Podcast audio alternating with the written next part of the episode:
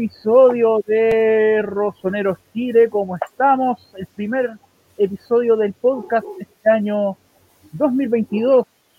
Y empezamos el Día de Reyes, como lo dicen en varios, en varias partes de Sudamérica eh, y en, mejor dicho, en Latinoamérica el Día de Reyes es el día de hoy.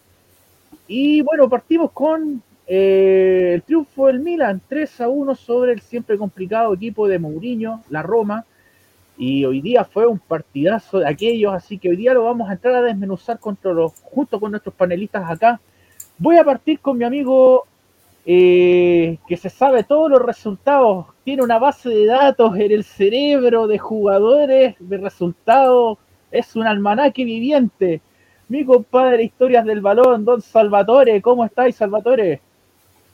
Bastante feliz por la victoria del Milan hoy, una masterclass de Stefano Pioli sobre Mourinho y a darle con todo. Empecemos. Gracias Salvatore por la, eh, por la, presentación. Y bueno, aquí estamos con, con, nuestro, con, mi fuerte información de fichajes, con el más, eh, ¿qué, qué, el, el Dani Loco de Sudamérica, Fabricio Romano, que es una alpargata al lado de él. Así que bienvenido Tommy, ¿cómo estáis? Pero qué esa presentación tan buena. Eh, muchas gracias. Eh, acá, feliz de saludarte, a ti, al Salva y a todos los que están viendo. Eh, qué bueno que pudimos ganar después de tantas malas noticias que recibimos ayer. Y démosle nomás. Eh, hay mucho que comentar sobre el partido. Gracias, Toby. Y bueno, aquí también, que siempre está aquí conmigo presente aquí en los live, el que tiene el dato agudo, la estadística, el callo, mi compadre Andy, ¿cómo estamos? Hola, hola, hola a todos chicos, bienvenidos a este, a este live. Estoy contento porque ganamos y porque sobre todo estoy contento porque jugamos bien, así que pasemos para empezar rapidito nomás, hay harto de qué hablar. Y por último, regresa después de como cuatro meses de ausencia. eh, con su cuenta del tío milanista en Twitter y, y con Milano Club en Instagram desde Mérida, México. Nos acompaña mi compadre Seba, ¿cómo le va? Hola, feliz año a todos, milanistas, hemos ganado.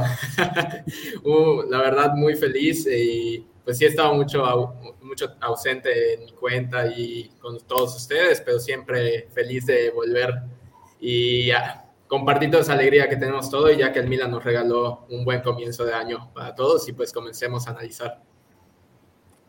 Como, como dirían en el, en el chavo, ¿Te llevaron tus regalos de Santos Reyes, Seba? No, o sea, sí. no me digas que te tocó el niño en la torta. Sí, sí me tocó, sí me tocó. Me tocaron dos, me tocaron dos. F en el chat. Sí, sí, sí. Bueno, saludos a, primero que todo quiero saludar a toda la gente que está acá conectada. Saludos a Dylan, Mike Murayan, le puso acá a Mañana. Aquí Claudio de la taberna de Billy Bob. Buenas los cabros. Es verdad que el rumor que el negro se la come. el negrito está, está en el delay, así que podéis ir para allá a preguntarle. Eh, saludos a Jaime. Eh, contento aquí por el tremendo triunfo. Sal saludos a Jaime Padilla. Miran equipo fuerte. Inter equipo regalón que nos ve desde Facebook. Eh, aquí JJ en Twitch. Eh, ¿Cómo sigue David el virus? Espero que mejor. Me imagino que sí. Bueno, se informó, ayer, se informó ayer que tenía COVID, así que no, te, no tenemos más información. no. Como una semana más recién se va a saber algo más. Bueno, aquí Dylan haciendo una analogía con, con Desailly y Gavia con Nesta. Okay. Yo creo que es muy exagerado. un poquito, un poquito. Se les oyó un poco la emoción. Eh, en fin. Ah, bueno, se refería a ti, Dagomi, pero bueno. Ah. Perdón. Eh... Todo bien, todo bien, yo estoy bien. Familia está bien.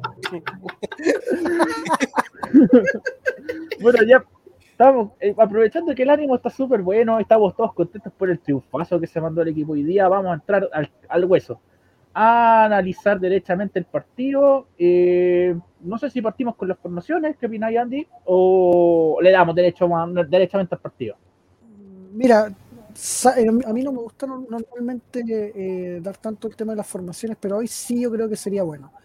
Perfecto, mira, yo las tengo guardaditas, así que te la, ya, las voy a compartir. Las tengo guardaditas las, alineaciones. Espérame un poquito. Dale, Por lo menos la del Milan, por lo menos la del Milan. No, la de hoy día fue sumamente alternativa la. Sumamente alternativa la. La, la alineación, o sea. Era un equipo B, casi B. Claro, mira, aquí te voy a compartir pantalla del. Espérame un poquitito. Espérame un poquitito que se. Aquí está. Ah, espérate. Espérate, espérate, espérate. Aquí está. Aquí está la, alineación del Milan. La voy a agrandar un poquitito para que se vea mejor ahí. Ahí sí. ¿Se ve bien ahí o no? Sí, la gente tiene que ser, yo encuentro que se ve bien, así que. Eh, bueno, bueno. Primero, antes de dar la alineación, quiero decir que el Milan marca un precedente hoy día junto con el Asverona. Eh, nunca un equipo se había presentado con 11 bajas en un partido de Serie A. Eh, tanto Milan como el Verona lo hicieron el día de hoy. Y esto no pasaba desde el año 1949 en la tragedia del Torino. Así que ojo con eso. Oh. Ojo con eso. Es un dato demoledor porque ganar un partido con esa cantidad de jugadores menos es todo un logro por el cual hoy día tenemos que hablar eh, de Pioli, creo yo. Meñón al arco, Florenzi, Calulú, Gavia, la pareja de centrales de forma insólita. Yo creo que nunca nadie se imaginó, nunca nadie imaginó que íbamos a ver estos dos centrales. Y Teo Hernández, capitán, capitán del Milan, por fin Teo Hernández, y, la verdad es que creo que cumplió. Eh, Tonali Krunic, eh, que era lo que se esperaba. Eh, muchos daban por titular a Bakayoko y menos mal que no fue así. A pesar de que Vaca igual jugó bien, pero ya vamos a hablar de eso. Eh, línea de tres con Junior Mesías, Brahim Díaz y Salamakers nuevamente por izquierda. Y Giroud como hombre en punta. Slatan fue a la banca. Perfecto, o sea, o sea, con este nivel de bajas con Calulú, con para que terminemos jugando con Calulú y con Gavia de centrales. Y todo a última hora por obra y gracia del COVID-19. Es que salieron cinco casos. Hay que también tomar en cuenta que no, está, hay, no, están tres jugadores que se fueron a la Copa de África, que son Benacer, Kessi y Valo Touré, aunque él tampoco es tanto baja, pero igual. Eh, pero tener, tener 11 bajas, tener tantos problemas para poder armar un 11 eh, es complicado y eso también demuestra que Milan tiene que salir al mercado por otra defensa, no podemos quedar así. Y bueno, ya vamos a entrar derechamente al análisis del partido. Voy a partir contigo, Seba. ¿Qué te pareció el partido? Al, ¿Qué opinión puedes dar al respecto acerca del planteamiento de Pioli, de los jugadores, algo en específico? Te doy, lo, te doy la palabra para que comencemos a analizar. Claro. Pues para empezar, un primer tiempo que el Milan fue muy agresivo, con una gran presión alta. Eh, pudimos ver incluso que también Pioli pues empezó con Salemakers por el lado izquierdo nuevamente.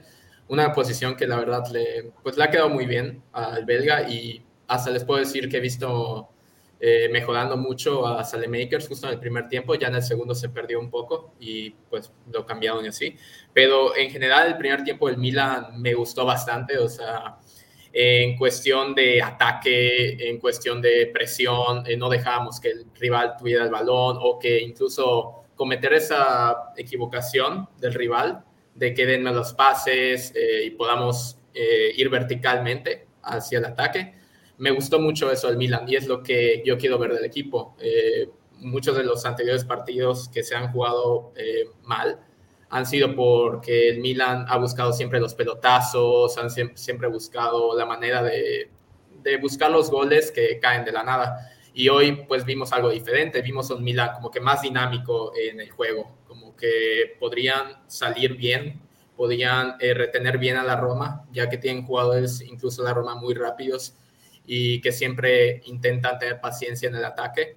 Eh, lo que sí también pudimos ver es que el Milan pudo conseguir muchas faltas de los rivales. Eh, la Roma jugó muy fuerte. Eh, estuvieron golpeando, golpeando, golpeando a los jugadores. dos de ellos salieron expulsados al final. Uno merecidísimo, Mancini. Yo no sé pero es, es de, o sea, jugaba como carcelero casi, casi. Y, y, me gustó, la verdad me gustó mucho esa dinámica que, que, armó Pioli y reinventarse, como ustedes dicen, de que pues, tenemos la problemática de que no están nuestros dos centrales. Y, y yo les puedo decir que Calulú, o sea, Dios, hizo una actuación perfecta como suplente en central, ha estado cumpliendo muy bien, es un buen jugador, es joven, obviamente le faltan muchas cosas, pero pues qué bueno que hoy pudimos eh, ver con la confianza a Calulú de darnos esa seguridad ahí en la parte de atrás. Y pues Gavia, pues se le vio bien, también, también se le, le falta crecer un poco, pero pues al final yo creo que Pioli los preparó para esto, porque sabiendo todas las ausencias que habían, pues yo creo que Pioli tiene un punto alto en salir con el esquema. Y pues qué bueno que se ganó. Y esperemos que el Milan pueda seguir siendo constante de esta manera. Que sea un Milan dinámico, no un Milan que perdido a cada rato. Eh, Salvatore, continúo contigo. Eh, algo más que agregar al respecto. Eh, referente al tema penales, por ejemplo, el primer penal, el primer penal fue imperceptible al simple ojo, al simple ojo, o sea, después de que se vio la repetición en el VAR, eh, se notó el penal, pero así de buenas a primeras nadie, nadie de nosotros lo notó, no sé si están de acuerdo conmigo, al menos yo no lo noté, pero eh, no sé qué puedes agregar más al análisis, Salvatore. Yo creo que ese penal fue, para el ojo humano fue imperceptible, por, por suerte existe el VAR, aunque creo que fue necesario el uso de la herramienta del VAR porque la verdad, como lo dije, al ojo humano era difícil, era difícil señalarlo. Se tuvo que ver en varios ángulos para ver si fue, y yo creo que muy bien la opinión, sí fue, sí fue penal. Sí, fue, no sé, que fue penal lo fue, pero fue súper imperceptible a los humanos. De hecho, por lo mismo, en la jugada no lo vi. Después con el VAR lo pude ver eh, el otro penal obviamente fue, o, fue eh, ya que Mancini fue con todo a, la marca. como dijo el Seba recién, carcelero y tres, años de cárcel, 3 y 1 para para Mancini. Te doy el pase ahora a ti, Tommy. Eh, al análisis del partido, algo que agregar, alguna estadística, algo que mencionar. Eh, a mí más que nada me gustó mucho como Milan juega con Giroud. Eh, siento que Giroud al ser un punto focal, eh, siempre estar adelante y peleando con los centrales, te ayuda a pivotear más fácil, ayuda a que Brahim Díaz tenga una posición bastante más fija detrás del 9 y muchas veces conectaron a base de paredes y así Giroud siempre pivoteaba y Díaz avanzaba y ahí aprovechaba las bandas también para poder hacer lo suyo. Eh, me gustó mucho lo que hizo Florenzi. Eh, Florenzi no dejó pasar nunca a Viña, nunca, no dejó pasar nunca a nadie que se asomara por ahí y siempre estuvo atento. Yo, eh, si algo me gusta de, Florenzi es que cuando va una pelota que es complicada y en vez de tratar de hacerse con ella, él simplemente revienta porque es mejor eso a pasar un susto innecesario y me gustó mucho eh, como la actitud del equipo eh, en el sentido de la, la presión que, que, que, ejercieron sobre la Roma. Eh, nunca pudieron dar pases cómodos. Eh, te regalaba pelotas por todos lados. Eh, Miquitarian no apareció en todo el partido porque siempre estaba bloqueado por Tonali o por Teo. ¿Cómo se llama? Pellegrini. Pellegrini que volvió de lesión y muchos hablaba de que podía ser un gran partido porque es el mejor jugador de Roma y también estuvo bloqueado. Eh, entre Grunich y Tonali nunca lo dejaron eh, accionar. Más allá de que participó en el gol de Roma, que fue un tiro al arco y de, por suerte fue gol de Abraham. Eh, a mí me gustó mucho cómo lo pudieron controlar al, al, italiano y me gustó mucho la falta que le hizo Krunic eh, a Pellegrini, yo que soy fan de las patadas. Eh, esa es una patada bien es una patada tipo Ambro, Ambrosini. Ese sí que sabía pegar patadas. Sabía Pero es la pata clave, es la pata bien gastada, es la amarilla bien gastada. Y me, me arrabia porque la, la, amarilla bien gastada de Krunic está bien, es amarilla, pero cuando fueron las de Roma, el árbitro no las cobró.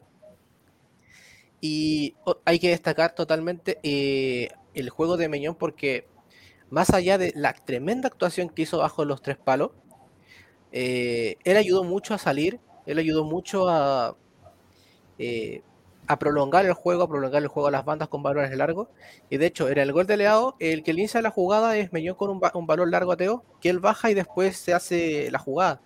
Eh, y a mí me gustó mucho, mucho ver eso y también recalcar un punto que yo había mencionado hace mucho rato y que vengo diciendo en general hace muchos meses, lo fuerte que Cibra desde el minuto 60-65 en adelante eh, para poder aportar lo suyo sin tener que estar eh, controlando su físico, sin que tener que estar como regulándolo, es perfecto, porque hoy ese Libra que uno quiere ver, un Libra que puede correr, un Libra que puede aportar en lo físico, un Libra que, que está despierto y que los defensas están más cansados y no pueden estar como pendientes todo el rato de él y tampoco pueden meterle eh, el físico porque Ibra se los va, se los va a pasar solamente con, con, inteligencia. Y ahí se ve el gol, porque el gol fue muy, una muy buena parte de Ibra porque muy, baja muy bien el balón, pero lo de Leo también es espectacular. Wow, o sea, eh, concuerdo con lo de Leao y lo de Slatan también. Slatan entrando al minuto 70 y algo, 70, 75 próximo. Los últimos minutos que entró fueron bastante buenos eh, en el aposte futbolístico y sobre todo que Giroud hizo la pega eh, desgastando los centrales. Giroud hizo la pega desgastando a Smalling. Eh, también a, a, este otro jugador, al otro central, no a, no a Ibáñez, al otro, a Marchini. Mancini. Y Ibáñez mejor, mejor ni hablar, o sea, de esto estaba hablando con no, mi primo. andaba puramente. Y estaba puteando al máximo. Y Es ojo, que I- ojo, Ibáñez es bueno, pero el problema de Ibáñez es que tiene desconexiones y falla de forma muy rara. Y en el gol, el segundo gol falla él. Eh, se la entrega a Giroud en una presión y es algo que tiene mucho Giroud que no tiene Zlatan, que es eh, la presión. Eh, él corre mucho eh, cuando, cuando juega. Andy, te, te la cedo. Ya, yo me voy a playar un poquito. Dale nomás. Adelante, Mándese el naranjo, mándese el naranjo nomás. Ya, ya. Mira, primero destacar la labor de Pioli, porque le ganó al planteamiento, le dio una paliza a Mourinho en el planteamiento. Eh, se vio en desventaja con el tema de los centrales y planteó un partido muy inteligente. Primero, dos laterales bajos. Eh, Teo y Florenzi no subieron tanto como de costumbre, no subieron a lo loco a hacer lo que pudieran hacer. Eh, se apoyaron más en los extremos. Mesías aportó mucho a eso, Makers ni hablar. Eh, de hecho, se vio un mejor Mesías que en otros partidos porque si bien no apareció tanto directamente relacionado con las jugadas, cada vez que tuvo que atacar, encaró y pasó. Y no, no tanto con regate. eh, usó muy bien, o sea, hizo muy bien el uso de su cuerpo para ganar balones. Se lo paseó a Viña, pero todo el rato, todo el rato. Eh, y cada vez que perdía una, una marca, aparecía Florenzi, listo. Banda derecha fue perfecta. La banda izquierda, por otra parte, tuvo quizá un poco más de problemas en la marca, pero en ataque fueron una tromba, todo el rato. Cuando entró Leao se profundizó eso a cabalidad. Y lo otro destacado es que eh, al mantener la línea de cuatro baja, eh, Tonali se pudo liberar, porque Krunic le hizo toda la pega de arrastrar la marca. De repente tú veías a Krunic marcado por tres jugadores y Tonali estaba solo. Y aún así Krunic se daba un par de giros, una vuelta o una jugada espectacular donde se sacó a dos jugadores y se la entregó a Tonali limpia.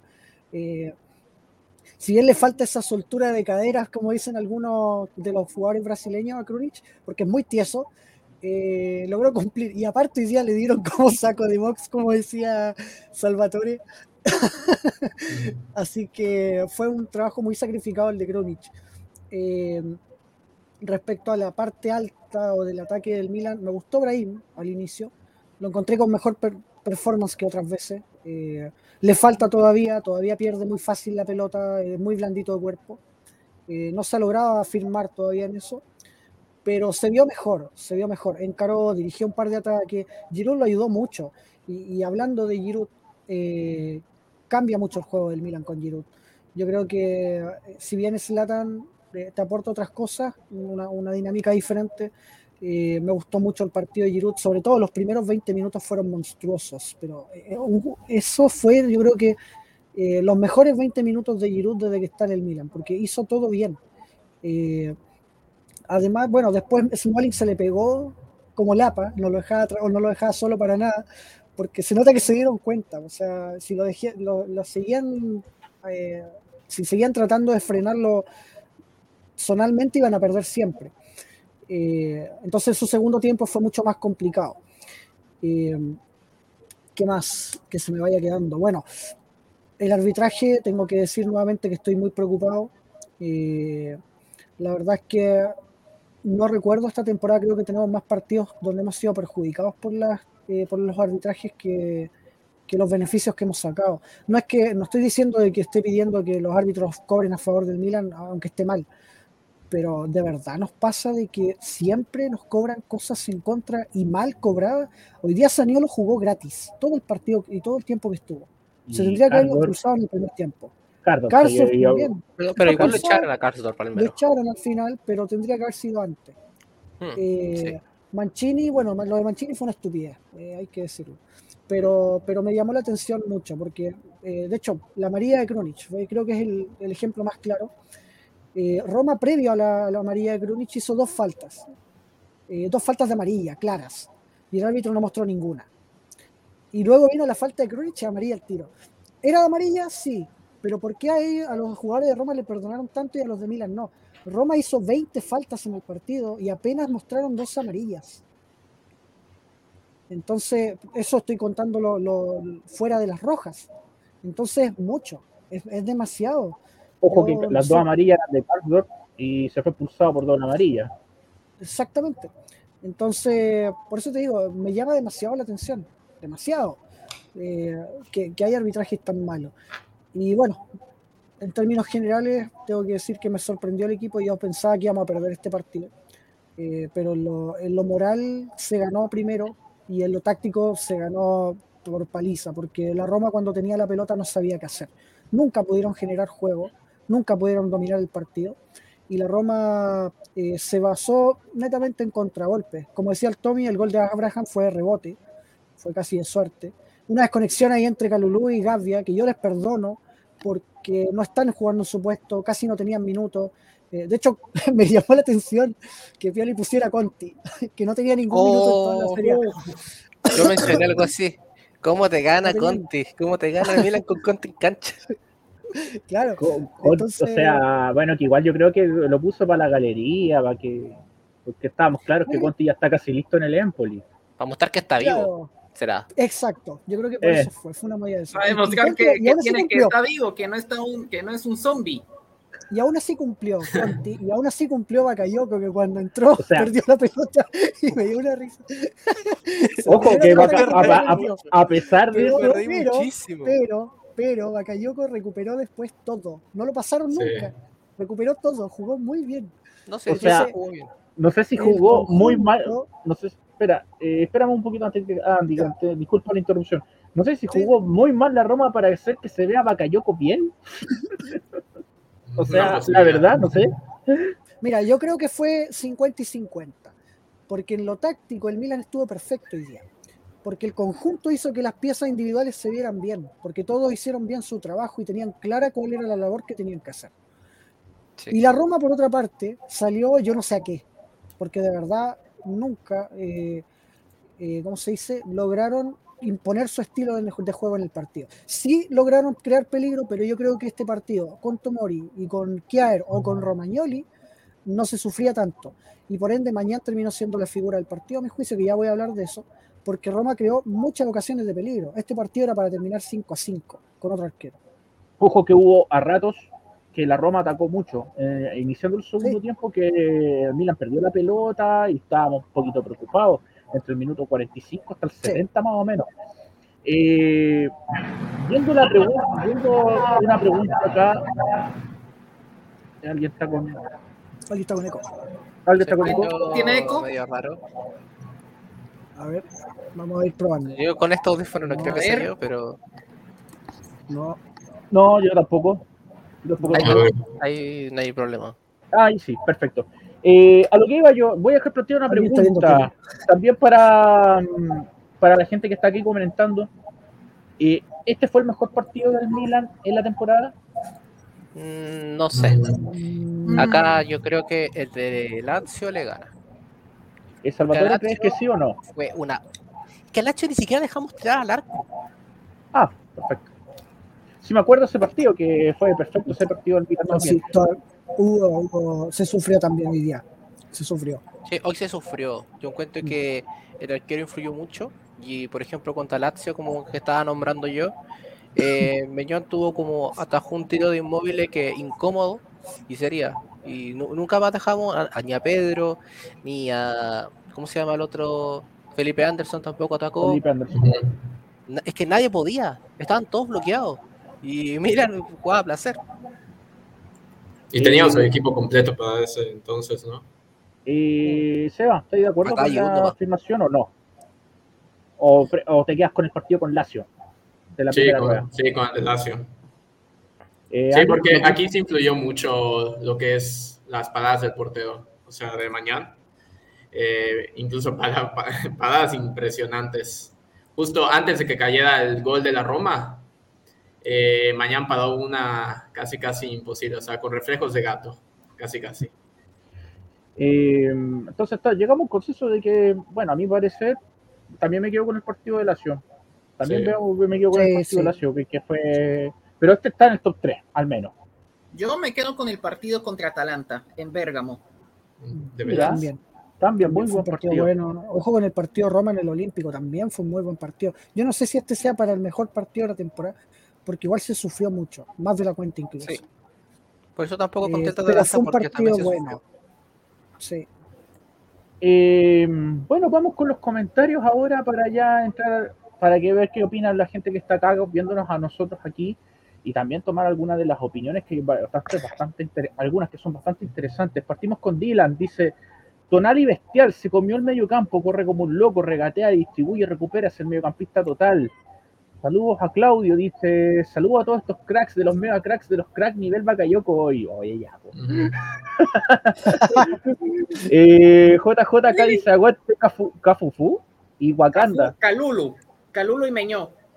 Sí. Y Claudio dice, desde ese año lateral izquierdo fue capitán en el Milan. O sea, bueno, Ah, se refiere a- obviamente que fue, se refiere a Maldini, pero en ese puesto desde Maldini que nadie era capitán. De Siglio fue capitán de lateral Sí, de. Chilio. De Chilio. Recuerdos de Vietnam. Ay, ay, No es como lo mejor para recordar, pero hay que darlo, porque sí fue. Eh, aquí, bueno, Teo Jensen nos pregunta, ¿creen que las bajas de Romagnoli y Tomori aceleren la llegada de Botman? Sí. No tan inmediato así como para mañana, pero antes de la quincena ya deberían por lo menos tenerlo cerrado. Eh, Sí, ya que por, por ahí leí que Elliot hasta aprobó el movimiento de plata importante que se planea hacer por Botman. Y si no es Botman, bueno, que igual Maldini blufeó hoy día con la entrevista con la entrevista que dio a Da- Da ZE Da ZN, que, que Botman era un muy buen nombre, pero que no era el único nombre que barajaban. Sí, eh, tiene más nombres. De hecho, hoy salió el onda, modo un poco más humo. eh, el nombre de Axel Disasi y el central del Mónaco, Central del compañero Mónaco. de Maripán. Y a mí no me gusta tanto para el estilo del Milan. ¿ah? Yo encuentro que e- es, es fuerte, eh, no es tan rápido y tiene buen juego aéreo, pero no para mí no me gusta tanto para el para la forma de juego del Milan. No creo que sea el más apropiado, pero hay nombres. eh, yo encuentro que Maldini iba a fichar el- un buen defensa al final. Tomori no era la primera opción y terminó siendo la mejor opción. sí. No, que la primera opción era Simacán. O sea, todos, todos se acuerdan de Simacán. A mí no me gusta Ah, acuerdo. A mí no me gusta. y De hecho, yo lo critiqué bastante el momento cuando sonaba. Y yo lo, me dediqué a revisar varios partidos de Simacán, me acuerdo, y no me gustaba el hecho que cometiera tantas faltas. No era limpio para jugar, cometía demasiadas faltas. Pero bueno, eh, aquí Dylan también comenta, partidazo de Giroud, me encanta cuando está metido en el partido, se asocia con los extremos y el 10. Karsdorp y Saniolo jugaron gratis, lo que estábamos mencionando hace un ratito atrás. Ah, pero Saludos a- se fue. Saludos a Alan, saludos compadrito. Saludos. Eh, eh, Jaime dice, ¿creen que Pioli venía entregan- entrenando a Calulu hace unas semanas lo que hacía que no fuera titular por derecha? Oh, muy buena pregunta. ¿Qué creen ustedes, chicos? Creería que sí, la verdad. ¿Ustedes Sí, es porque con la baja de Kier, por es que teniendo a Kier fuera toda la temporada, eh, yo encuentro que Pioli tenía que tener un seguro como en la defensa y ese seguro era Calulu, al no estar otro jugador fichado.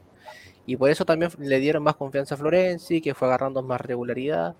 Y Florenzi en las últimas tres fechas ha rendido de forma perfecta para mí. Yo encuentro que ha tenido un nivel súper alto. Eh, este partido yo creo que es el mejor de Florenzi en Milan. Sí, totalmente. Completamente Y- de acuerdo. Muy completo. De Y contra su ex equipo, porque él es romanista, hincha de Roma declarado. Y le dio igual. Fue, el mejo- fue uno de los mejores contra su ex equipo. Y a mí me gustó mucho ver eso. Y eso, y eso habla bien del profesionalismo de él. Habla bien Sí. muy de su profesionalismo. Y, y pensar que hace dos, tres semanas atrás le, da, le dimos duro, muy duro a Florenzi. Diría un Aquí. mes. Un mes, porque es un Sí, Messi. un mes. A un Messi le, le pegamos Le, fuerte. le dimos duro acá. Le dimos duro. O sea. Lo, Seguramente lo vio puteamos, nuestro lo- hasta lo tratamos de exjugador, de hecho. Pero que bien por Florenzi. Me, me alegra mucho que esté en un muy buen nivel. Eso es lo ideal, eso es lo ideal. Eh, saludos a Aida Camargo, primera vez que la veo por Saludos, aquí. Nochi. Eh, eh, aunque ganamos bien, considero que la Roma no aportó nada, nos hizo ver como el super equipo. Algo crítica, crítica, crítico, crítica, no sé, eh, con el equipo. Saludos a mi tocayo Pero Miguel sí. Ángel. Dice, grande Calulu, nuestro cabecita de huevo con cariño se está convirtiendo en un defensor polivalente. De hecho, Calulu ya es el único jugador del Milan en jugar en las tres posiciones esta temporada. A jugar de lateral derecho, de central, lateral izquierdo. Mira. Mira, aquí Dylan pregunta, si se compra Florenzi, ¿verían bien a transformar al Calulu en un vice Tomori? Buena No, yo no. A mí, como físico, a mí me daba la sensación de que estábamos jugando Mm. con Tomori. Claro, en la parte lo física veía. sí, Y Sí. lo, lo veía así. pero Pero me gusta más de lateral. sí. O sea, es que hoy día Eh, error igual cuático. Menos mal que está en, en offside y no se cobró. Eh, ¿Seba Salvatore están de acuerdo o no? Mm, yo a mí igual, yo igual lo prefiero de lateral. Y, o sea, siento que lo único que tiene un poco de Tomodi y Kalulu es lo que es el físico y pues la inteligencia eh, a la hora de defender. Pero pues siento que nos ha, ha ayudado mucho y aportado más en la banda. Totalmente, en la banda derecha. Eh, Yo lo dejaría tal cual como está. como lateral, perfecto. Eh, bueno, Teo Jensen dice acá, creo que este fue el mejor partido de Tonali que está en el Milan, es un gatuso con la elegancia de Pirlo. Jugó súper bien. No sé si el Muy mejor, bien. Pero muy sí, bien. jugó bien. Aquí Claudio dice, hablando de Florencia, dice, en mi opinión Florencia al momento de llegar nos iba a aportar al tema del carácter. No era un jugador muy técnico, ya con una edad elevada nos iba a aportar carácter, empuje y personalidad. Y hoy día mostró todas esas tres cosas Florencia. Pero mostró gol técnica. Mostró mucha técnica. Yo encuentro que hay, hay un balón dividido que va a pelear con Pellegrini. Eh, Florencia llega antes y corre toda la banda. Se pasa a Viña y centra súper bien. Eh, yo encuentro que lo vi demasiado completo eh, a Florencia. Está recuperando su mejor nivel y eso es muy bueno para el Milan. Eh, Cobra Johnson, primera vez que lo veo por aquí. Saludos muchachos, buenas las apreciaciones del partido. Viendo las bajas actuales y las salidas próximas, ¿quiénes creen que deberían llegar a este mercado? Bueno, yo- vamos a hablar un poquito más rato de eso. Eh, pero si me preguntas, yo creo que solamente va a llegar Botman o central. No creo que llegue nadie más. Yo creo lo mismo. Yo creo que es el central. Y dependiendo si sale Castillejo, quizás se vea otro extremo y lo mismo Pellegrini. Pellegrini lo quiere Cagliari, que hoy ganó, que es casi histórico. Porque no ganaba creo que como la fecha 3 4. Y esperemos que se cierre el central, que es lo más importante ahora. Bueno, saludos aquí a Cristian, a la Biblia del Calcho, saludos compadre, dice, hola chicos, soy que entró dentro del cuerpo de Mañán como baby, como Babi, dice, para que se convierta en el mejor arquero de todos los tiempos, muy fanboy de, de Dida, Cristian, está bien, está Está bien, bien. No hay problema. está bien, está bien. Aquí Teo Jens dice, Mañán demostrando por qué es el mejor portero Sí. de la liga. Sí. Eh, más comentarios por aquí. Fernando dice acá, para él el segundo partido de sus Atléticos fue el mejor, dramático, pero este partido tiene cierto mérito por las bajas. Ese partido fue muy bueno también. Creo Ah, ese partido sí, sí fue muy bueno. El gol de Mesías, Atlético. ¿no? Al final. Gol de Sí. Junior Mesías es de fue- cabeza. de hecho, es que fue parecido porque en ese partido el Milan fue el único que propuso. Atlético Madrid nunca quiso ganar el partido, jugó al empate.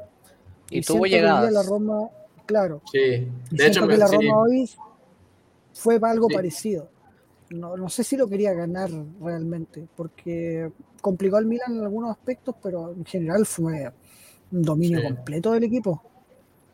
sí, yo lo que lo comentan, creo que sí me gustó más el del Atlético que este.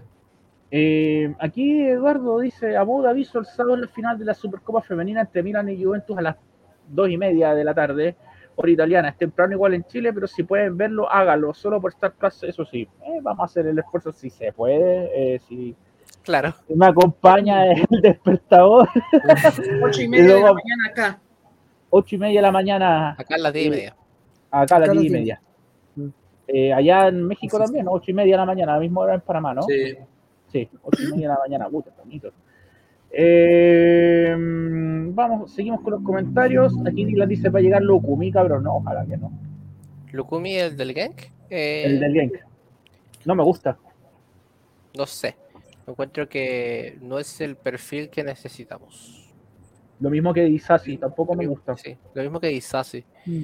Suena Salai también del Fenerbahce, pero tampoco es como. Que encaja más, ¿eh? él es más polivalente como defensa, pero tampoco da tanto. Yo. Botman, Botman, Botman. Cobra Johnson dice acá, escucha a Vito decir que la cláusula de Milenkovic hasta 15 millones. Mira, 15 millones para todos los equipos menos para Milan. A Milan es- es 40 millones. Lógica comitsiana. Mira, qué mejor descrito que No, los no la lógica tiene. de comiso. Eh, saludos a Yocho Lee, súbanse a la violineta, está más arriba la violineta que rato, pues, amigo. Eh, In purely we trust. aquí Mateus, Mateus dice Botman y que rescatan a Lee. Lee llega en junio, no, no llega antes. Y aparte Bueno, tuvo COVID, están. eh, se está recuperando del COVID. Lo, de hecho, el preparador físico del, del Bordeaux dijo que a raíz del COVID muchos jugadores que no podían dar ni siquiera dos vueltas a la cancha. Entonces, ahí los tienen recondiciona- en recondicionamiento físico. Aquí Teo Jensen dice Calabria tiene que regresar en modo Cafulabria porque sentar a Calulú o a Florenzi a este nivel, ay, ay, ay, muy difícil. Bueno, que Florenzi tuvo en la banca, banca de banca a Calabria en la selección. Y Sí. me alegra que esté en este nivel Florenzi porque aporta mucho, aporta mucho. Tiene una cosa que no tienen grandes- muchos jugadores del Milan, que es el tiro de distancia. Probó mucho ese expediente hoy día Florenzi, el tiro de distancia. De hecho, el córner del que salió el gol para donde Teo Hernández tiró y la mano estúpida de Abraham salió de un tiro de Florencia. sí, es cierto. Y bueno, aquí Cristian no- nuevamente dice, si Calul cabeza de huevo, o sea, huevo duro, Piolis con Dorito y Ibra saco de plomo, referencia de Condorito. Y por último, para ya pasar al siguiente tema, eh, oh, aquí se viene el negrito aquí también. Aquí va, se nos va a venir el negrito. Y eh, Andrés Rangel dice, recordar que esta es la segunda temporada de Calulu jugando en primera división, con Calulu y jugador para rato. Y la presión al comienzo del partido me recordó el de la Lazio en la primera vuelta. O sea, Eso sí. eh, recordando Sí. esas proporciones. Bueno, vamos al siguiente tema. Vamos a elegir aquí eh, el Maldini de la fecha. Vámonos al tiro al Maldini de la fecha. Voy a ver las votaciones en Instagram, cómo va la cosa. A ver, aquí está mi otro, mi otro celular, que lo, estoy, lo tengo más directo, acá, así que lo tengo un poquito más directo este que el, que el mío personal. Así que vamos a revisar un poquitito cómo va la cosa aquí, las votaciones, con un total de 81 votos. Eh, el ganador del Maldini de la fecha en Instagram es Mike Mañán, con 81 votos. Así que vamos a partir eligiendo el Maldini. Eh, Cevita, el Maldini de la fecha para ti. El Madrid en la fecha para mí es Giroud. Giroud, Olivier Sí. Giroud. Eh, dele nomás, argumente, argumente nomás. No, pues además de que fue uno de los partidos, o sea, emocionante que he visto de, de Giroud, ya que pues aportó algo completamente diferente, incluso hizo que Mesías, Brahim y Salemakers jueguen bastante bien, que estén muy participativos. Eh, estuvo siempre buscando los balones en, el juego aéreo, eh, bajando los balones con las paredes y pantallas y todo eso.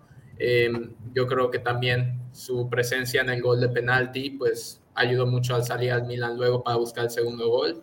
Y en el segundo gol, pues recuperando ese balón, en donde cayó el, ese gol de Mesías, pues ahí fue cuando la Roma se debilitó bastante. Que también, pues yo tengo considerado en el segundo puesto mañana, porque gracias a, o sea, si no hubiera sido por él, la verdad, yo creo que el resultado hubiera sido diferente. Eh, pero también yo pienso que sí, los dos de Giroud eh, tuvieron mucha importancia en, en, el transcurso del partido, en el estado anímico incluso del equipo en sí, de cómo estaban jugando eh, en compañía de todos y así. Y pues pienso que además es el, el mejor partido que he visto de Olivier, del francés. Y que de hecho, de hecho yo vi el partido en, en una televisión, bueno, en un programa así de Francia, de comentaristas franceses, y se veía como estaban alentando mucho a Giroud y a Mañana, estaban casi casi felices de que estaban jugando bastante bien los dos. Ya Teo, ¿no? A Giroud, totalmente. No hablaron nada de Teo.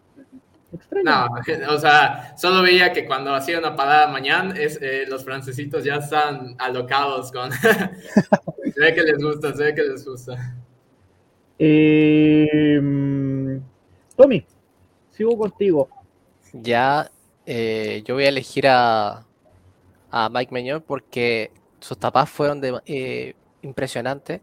Eh, la tapada que le hace a Abraham, eh, cambiando la dirección y casi a quemarropa, es impresionante, es, puro reflejo. la doble tapada que tuvo también en el segundo tiempo a tiros de distancia de la Roma, porque hay que decir, la Roma tuvo llegadas muy claras y encuentro que tener un arquero como él que te gana partido eh, es muy importante y también tiene que tener su, su, debido reconocimiento. Me gustaría también dar también un mini reconocimiento a, o mención honrosa eh, a Tonali, eh, a Calulu y a Leao, porque lo que hicieron Tonali y Calulu como titulares es impresionante y lo que hizo Leao partiendo a la Roma en, media hora eh, también y provocando una roja y un penal que Ibra lamentablemente falló. Es impresionante el impacto del portugués y impresionante cómo Calulu puede rendir en cualquier parte. Yo encuentro que si también lo ponen al medio, capaz que también rinda. Así que, de verdad, mención honrosa para ello y el mejor, el Maldini de la fecha para mí es Mike Mellon. Bien, dos votos para mañana, uno para Giroud. Vamos con Salvatore. Para mí, Mike Mañón. Mañana. Sí, ya Lloris puede descansar tranquilo en selección porque ya tiene sucesor. Y ojo que yo creo que mañana, o sea, mañana uno llega al máximo prime, al máximo nivel que podría no, le llegar falta. a tener. Le falta. Le falta. Sí. Bien, muy buena, va a tener un muy buen heredero, muy buen heredero Lloris en Francia. Si es que sigue Lloris, yo creo que Lloris llega hasta el mundial, no llega más allá. No, hasta el mundial debería ser para, para dar paso a los siguientes procesos. Eh, Andy. Eh, ya, mira, yo antes de decir el Maldini, quiero, eh, como dijo el Tommy, una mención honrosa a varios jugadores, porque hoy es difícil elegir Maldini. Hubo varios jugadores que tuvieron puntos altos. Yo ya tengo, lo tengo elegido, de hecho hasta los, lo publiqué sin querer, así, porque fue sin querer. Eh, pero, a ver, primero Tonali, menciono honrosa a Tonali porque el tipo corrió todo el mediocampo se lo comió, pero tengo que decir también de que gran parte de, de, su rendimiento fue gracias al sacrificio de Krunic. O sea, no lo hizo solo. Eh, el segundo punto, me gustó el partido Florenzi. Jugó más tiempo de lo que nos venía acostumbrando. Normalmente siempre llegaba hasta el minuto 45 y lo sacaban porque estaba destruido físicamente. Ahora duró un poquito más. Eh, Después está Giroud, que jugó un partidazo. Como dije al inicio, los primeros 20 minutos fueron monstruosos para el francés. Eh, aportó mucho dinamismo al juego. Eh, mantuvo a raya la defensa de la Roma y la mantuvo preocupada y ocupada todo el rato. Eh, muy buen partido. Probablemente mejor partido de Giroud. Desde que está, incluso por lo, aunque no haya hecho dos goles, porque mereció hacer dos, pero, pero hizo uno nomás. y estuvo, tuvo implicancia también en el gol de Mesías. Eh, pero el Maldini es para, para Miñón. ¿Por qué para Miñón? Porque tuvo cuatro tapadas que eran goles hechos, sobre todo el de Abraham. Eh, Y lo, otro que, creo que es más importante es que fueron tapadas clave porque fueron en momentos críticos del Milan. Eh, Roma fue un vendaval en algún momento y cuando tuvo la opción de descontar estaba Miñón. Siempre. Como dije al inicio, este partido podría haber terminado 3 a 3, 4 a 4 o, o haberlo perdido sin las tapadas de Miñón. Perfectamente se, se podría haber perdido porque fueron demasiado claras las llegadas de la Roma. No es que haya tapado eh, potenciales goles, no, eran goles, eran goles los que tapó Millán. Y por eso yo le voy a dar el Maldini, porque fue vital. Yo creo que si hoy día hubiéramos tenido quizá en la banca, y ojo, en la banca estuvo este chico, eh, te digo el tiro el No, nombre, que no es sé el nombre así de memoria. Navalapo, El Navalapo. Lapo, eh, arquero, arquero. Arquero, estuvo en la banca. Y, y destacar porque es súper humilde el chico, después se fue en tren para la casa, en el, el transporte público, después de haber estado en la banca del partido. Eh, porque todavía no tiene contrato profesional. Fue el primer debutante también del Milan de la generación del 2004. Eh, El primer citado. pero bueno, claro, el primer citado, el primer convocado, perdón. Eh, pero no, lo- como te digo, lo de Meñón fue vital. O sea, este partido se perdía. Yo creo que si hubiera estado Novalopo habríamos perdido. Independiente de lo bien que jugó el equipo, independiente de los goles, eh, porque los, las llegadas de incluso. Roma sí, fueron muy es que Beso no estaba tampoco Tataruzano, que el primer Claro. suplente. Estaba segundo, estaba el segundo arquero Mirante hoy día. Y el tercero, que ni siquiera estaba Desplanches, que el, que el Claro, Desplanches es el cuarto arquero. O sea, el- este chico que de un hombre es el quinto. Sí, El quinto arquero. exactamente. Hasta el sexto, porque está Sí, po, Pizzari. yo, claro, Pizarro, no había nadie. Claro, se me había olvidado Yundal, o sea, el sexto. Es como el séptimo, el séptimo arquero. Entonces, Es impresionante, sí. sí, por eso les Impresionante digo, la cantidad de arqueros que tiene el Milan. Sí. También. Pero hemos tenido más. hemos tenido más. Eh, pero de nuevo, repito, eh, lo de Miñón hoy fue vital. Yo creo que es su un partido consagratorio así. Eh, si muchos extrañaban a Donnarumma, yo creo que después de este partido deberían ya dejar, dar vuelta a la página. Eh, hay arquero, hay arquero y tiene mucho techo de crecimiento todavía, es joven, 26 años para un arquero es muy, muy baja edad. Por lo general los arqueros llegan a su pique entre los 28 y los 32 años. Eh, así que no, hay- hay, arquero, hay arquero. Perfecto, o sea, mañana el voto. Eh, yo creo que lo ganó ya Mike Mañán, que mi voto también va para él. Eh, Sí.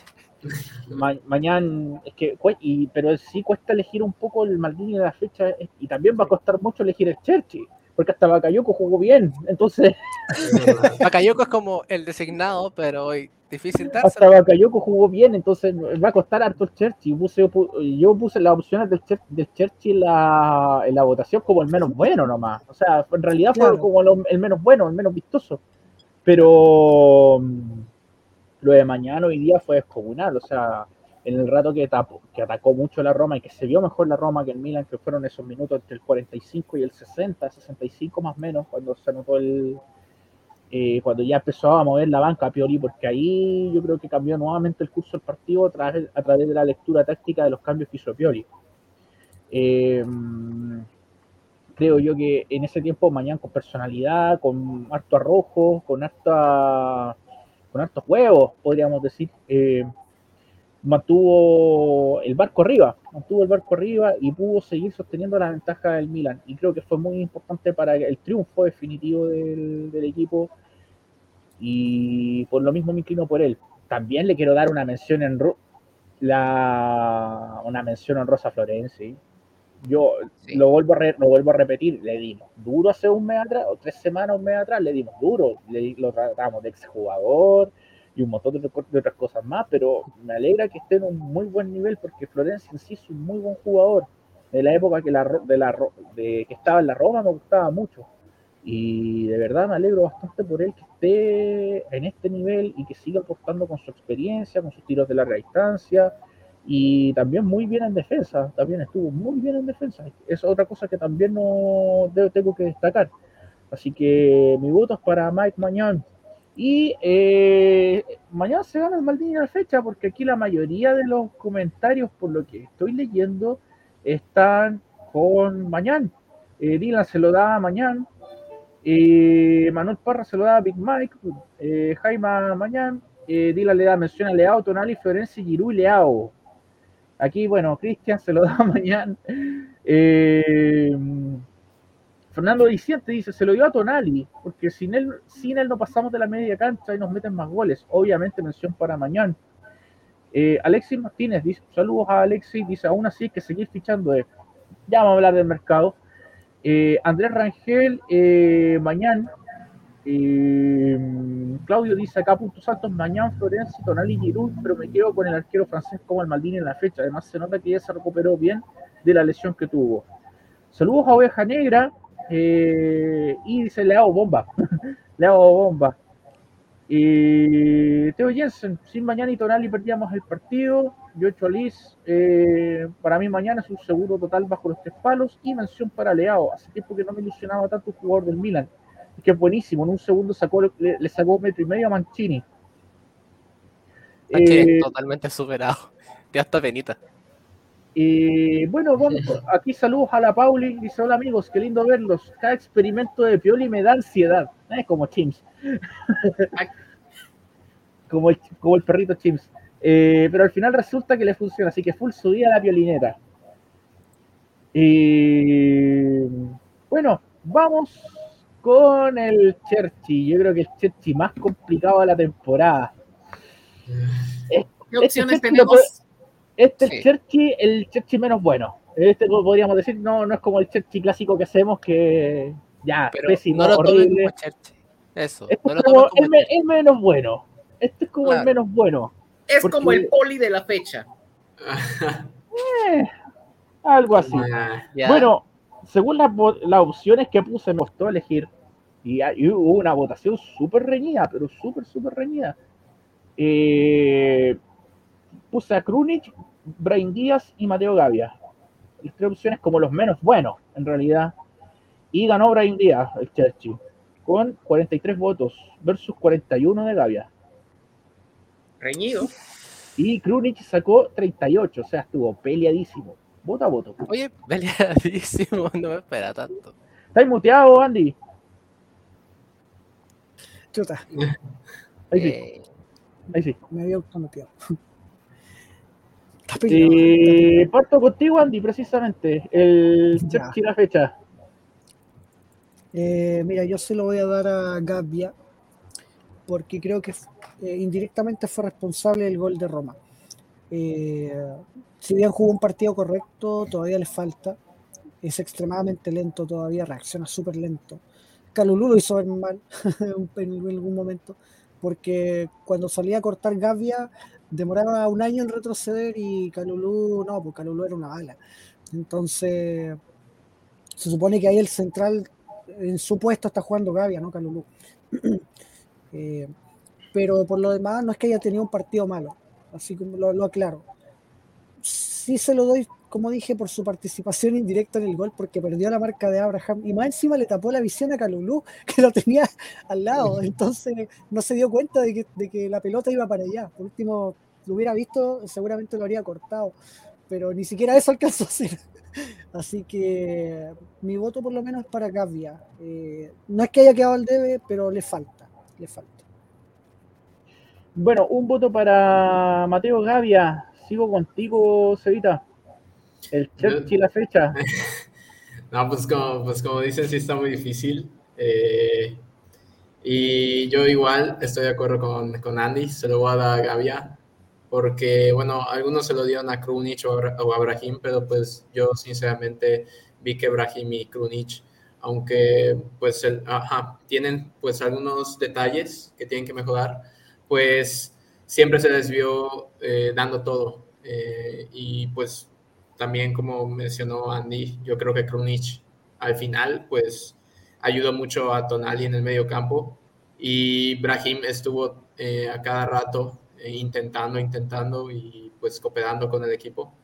Y pues por eso yo creo que le pongo el punto más bajo a Gavia, que también no, no, no estoy diciendo que haya jugado mal en sí, claro, eh, claro que no, o sea, yo vi muy bien a Gavia, se entendió bien con Kalulu.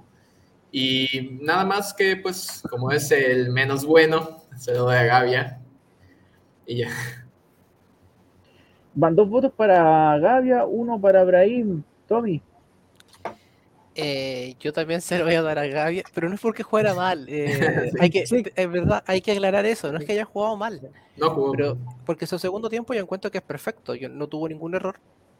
Eh, pero el primer tiempo yo encuentro que se le vio muy lento. Eh, tuvo mucha falla la cobertura.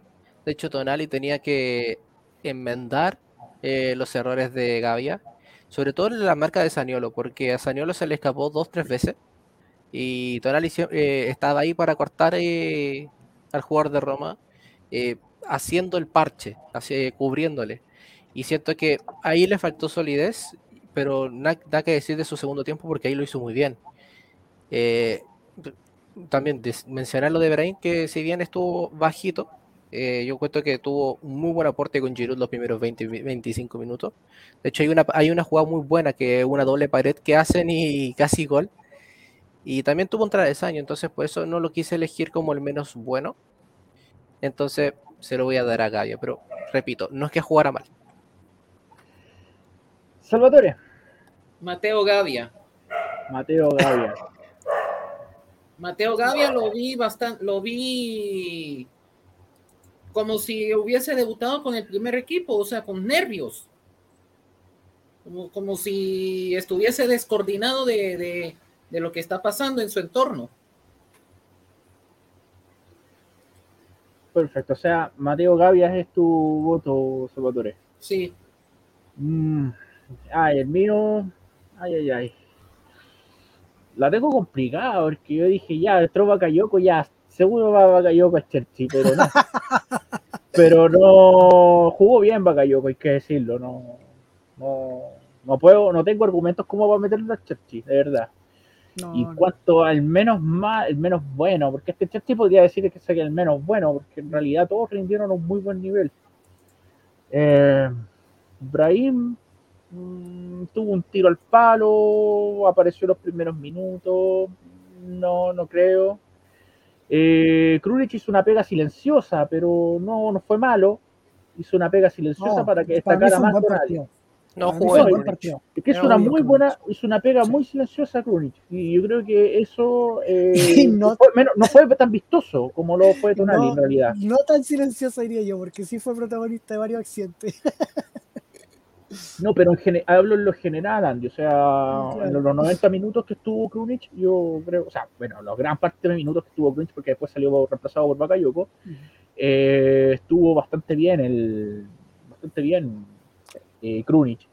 Y por descarte me quedo con Gavia, que se vio, se vio nervioso, eh, como ustedes lo mencionaban, se le vio nervioso, la cagó en el primer tiempo, se le veía muy muy inseguro con la pelota, muy inseguro en la salida, estaba- tr- trataba de hacer siempre la, la segura y no se le vio muy bien en los cruces, sobre todo con Abraham, eh, cuando le tocó marcarlo que después, eh, de, después de eso se encargó más bien Calulú y le ganó casi todos los cierres, ayudado No, con Calulú lo tenía de hijo. Calulú lo tenía de hijo Abraham.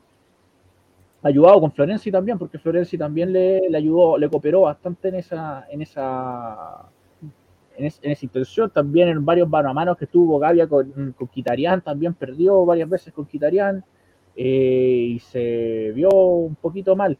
Por lo mismo me voy a quedar con Mateo Gavia para el Cherchi, que ojo, entiendas el Cherchi no como que haya jugado pésimo, que haya sido horrible, no. Eh, lo dejamos como el menos bueno a, al Cherchi, a este Cherchi al menos.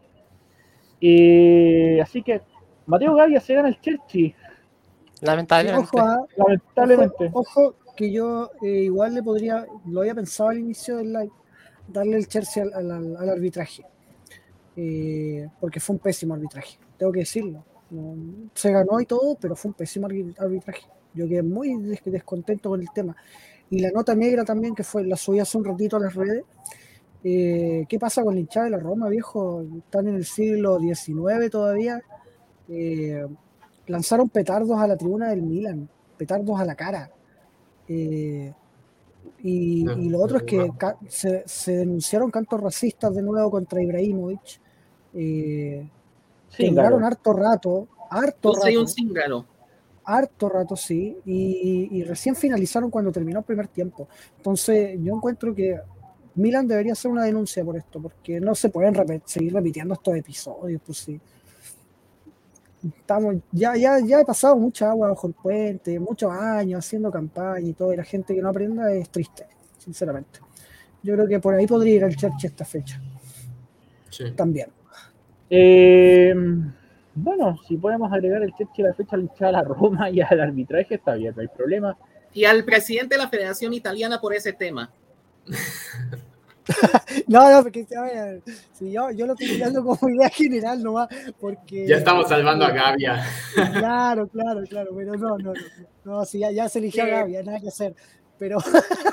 si no, no, hay que hacer. Claro, Antes de pasar al siguiente tema, ¿puedo, ¿puedo decir algo de última hora? Dale nomás, eh, el partido del Venecia contra el Milan se va a jugar en cancha del Spal. ¿Ah? ¿Ah? No. ¿Por qué, no? Esa cancha me trae, esa cancha me trae recuerdo de Vietnam, y aparte que la cancha del Venecia, no, la cancha del Venecia es hermosa. No, ¿Por qué no? que jugar en Venecia. Requerimientos de serie A. Ay, ay, ay, la última vez que fuimos a la cancha de espada, ay, ay, ay, No me quiero ni acordar. ¿Cómo, Flocari, oye, ¿cómo Flocari metió ese gol? Oye, pero es malísimo, casi retirado y metió un golazo fuera del área. Eh, dos veces que pateó al arco en la espalda y dos goles. Milan llegó 30, pateó 39 veces al arco, 39 y dos goles apenas. ¿De quiénes fueron los goles? ¿Uno fue de Leao y el otro de quién fue? Eh, no me acuerdo. No me puedo acordar. No sé si de Revich o de. No, no sé si no es Lata que no estaba jugando. Pero ese partido fue un escándalo. Un autogol de Francesco Vicari al 94. un autogol, mira. El, era el, gol del arquero, autogol del arquero. Por eso no me acordaba. Fue, fue autogol del arquero. De Sergio Frocari. Y ahí jugaba Petaña. También jugaba Petaña ahí, así que 39 tiros al arco, me acuerdo ese partido, estaba furioso, furioso. Es que en travesaños, había de todo porque todavía queremos eh, eh, llegar al quinto puesto. Eh, había, había chances aún hasta ese partido, y con ese partido, con el empate de ese partido, se perdieron todas chances matemáticas de alcanzar a la Roma en esa temporada, la temporada antepasada. y nos fuimos condenados a Europa League, pero bueno. Eh, vamos con los comentarios a ver qué opinan aquí los chicos acá por el Cherchi. Aquí Fernando dice, el Cherchi, mándale estás que salió expulsado. eh, JJ dice, Cherchi, Ibrahim, porque por la posición, su posición yo pido mucho más, salvo el travesaño no lo vi tan bien. Eh, aquí Fernando también, Cherchi para Ibra puede ser. Yo creo que no. No, que jugó poco, no, no le daría el Cherchi a nadie que jugara poco.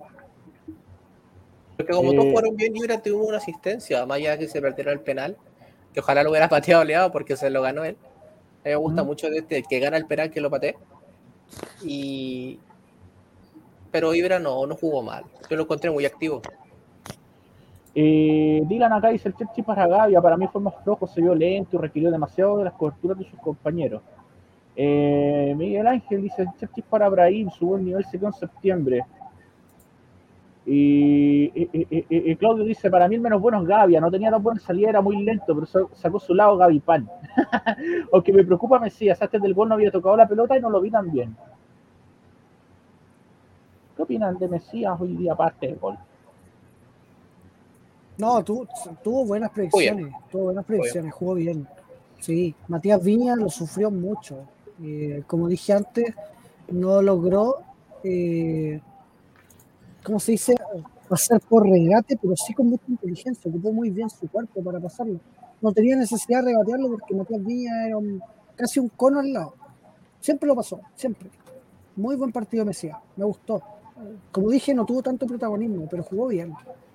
Y a mí me gustó mucho como en el palo de Giroud, que ojalá hubiera sido gol de Giroud, porque él, gana la presión y él gana la, él roba la pelota de Ibáñez a mí eh, Mesías colocó muy bien el balón. Le dio lo mismo que estuviera Smalling ahí cubriendo el centro. Le colocó justo a la esquina y hay que tener sangre fría para eso. Y me gustó también que, pudiera ganar sus duelos personales contra Viña. Eh, hay que recordar que Milan tenía. Pero la única baja que tiene Roma hasta ahora eh, es Spinazzola. No debería estar jugando Viña. Y bueno, aquí se nos agrega nuestro amigo después de que ya terminó eh, su live, el delay. Bienvenido, Negrito. ¿Cómo estáis? Oh, Bien, bien. Oh. He estado comiendo. Timbers. Rockstar. Portland Timber. Sí. Portland Timbers. Ahí un. Me me gusta este equipo hace años, antes que se hiciéramos a por Felipe Mora. Aguante de mora. Perdón. El Aguante. guaje Mora. Esta bolera es del año 2014, si no me equivoco. Ah, antes de su primer título de liga. Sí. Así que para que vean, me la trajeron de Estados Unidos. Mira, mira, mira, mira, mira, mira. Mira, aquí hablando de esto, de los cantos racistas, dice, esos cantos racistas contra los gitanos pasan muy piola en Europa. se dan Muy harto, piola. se dan harto, sobre todo en los países, Sí. eh, ¿cómo se llama? En Del los Balcanes. Europa. Sí, en los Y Balcanes. en los también, Balcanes. sí, sí, Todo el corazón de Europa, de hecho, sí. sí. ¿Cómo era que decía el lema de la pero Deutsche Welle? el, Mal- el. Maldini, el Maldini Checho para el negro también, pues a ver qué, tal- qué dice. Ah, Pero vio el partido, ¿viste el partido negro? Sí, ¿Viste el po. partido negro? sí, Sí. sí. Maldini dos Cheche, así rapidito. Negrito. Maldini. Eh, el Maldini para mí mañana, porque si no es por mañana terminamos empatados a 3 o a 4. O sea, Oh, un momento, ya, muy bien, muy bien. ¿Y el Cherchi? eh, puta, es que día no jugaron. es que hoy día no jugaron tan mal los cabros, pues esa es la verdad. Eh, Elegimos como el menos bueno en realidad. O sea, O sea, tienes a Krunic, a Brahim y a Gavia. rabia. A Gavia. es que Gaby estuvo correcto, pues. Es que estuvo Correcto correcto. estuvo. Correcto estuvo. Sí, falló. Yo- yo- difícil. Mira, hasta Bakayoko jugó bien, para que te hagan una idea. No, para mí Bakayoko. nunca juega, no, para mí nunca juega bien, para mí llega a jugar. Cuando controló No, la no, pelota no, mal, no, hoy sí, jugó sí. ¿te reíste cuando no controló mal al tiro?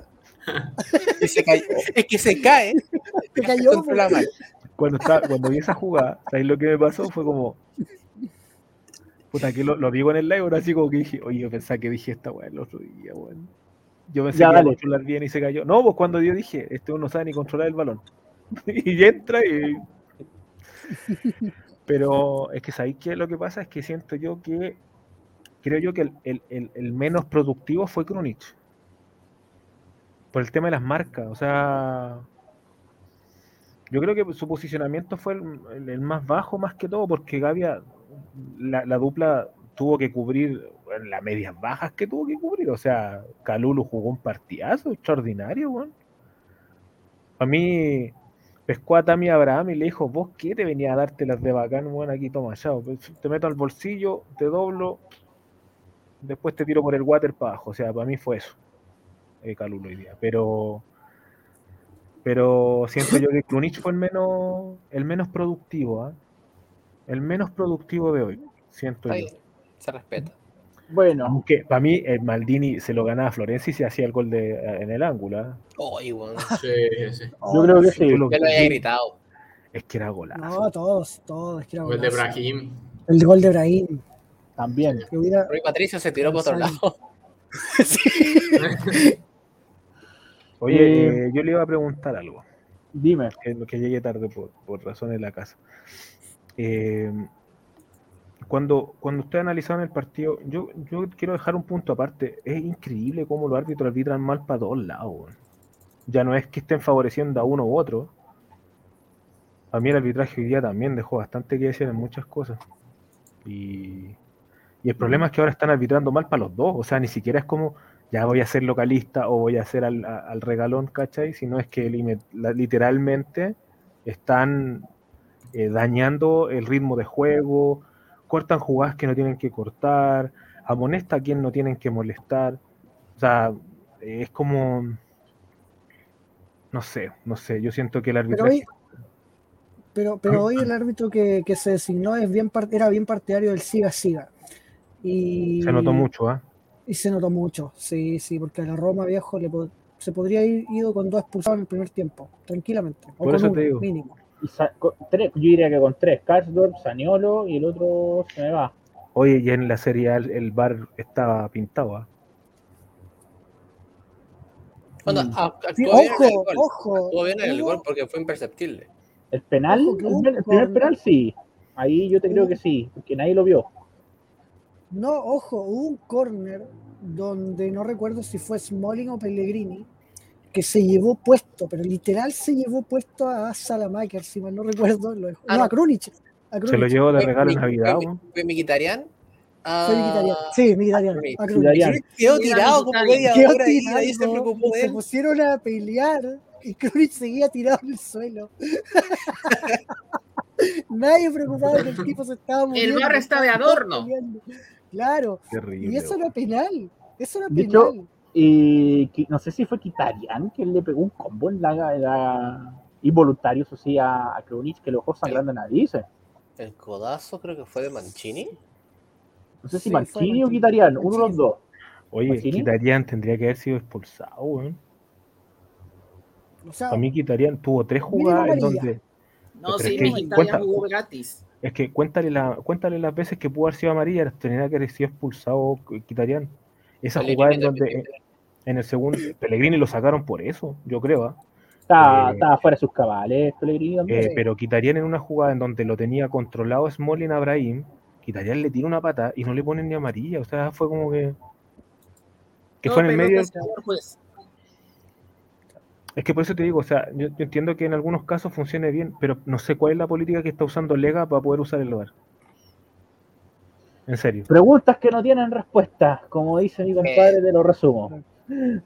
Sí, está, está complicada la Serie está complicada en varios aspectos, institucionalmente, el tema de los árbitros, eh, ha- hay varios problemas, varios problemas graves. Eh, la liga, la liga tiene ahora problemas con el tema de la autoridad sanitaria, no, no, se, se está formando una cosa bien fea. Sí, No, no recuerdo día- el equipo que, que, que no estaban.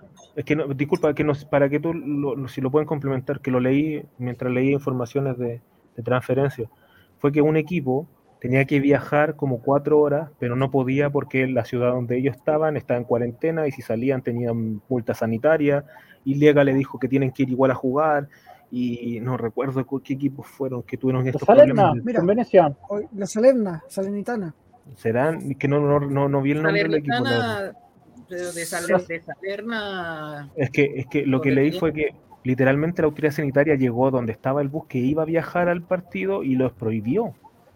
Con la Sí, Salerna, Y lo- y pas- de hecho, a Torino lo mandaron a cuarentena al, al plantel completo. Y al Bolonia también.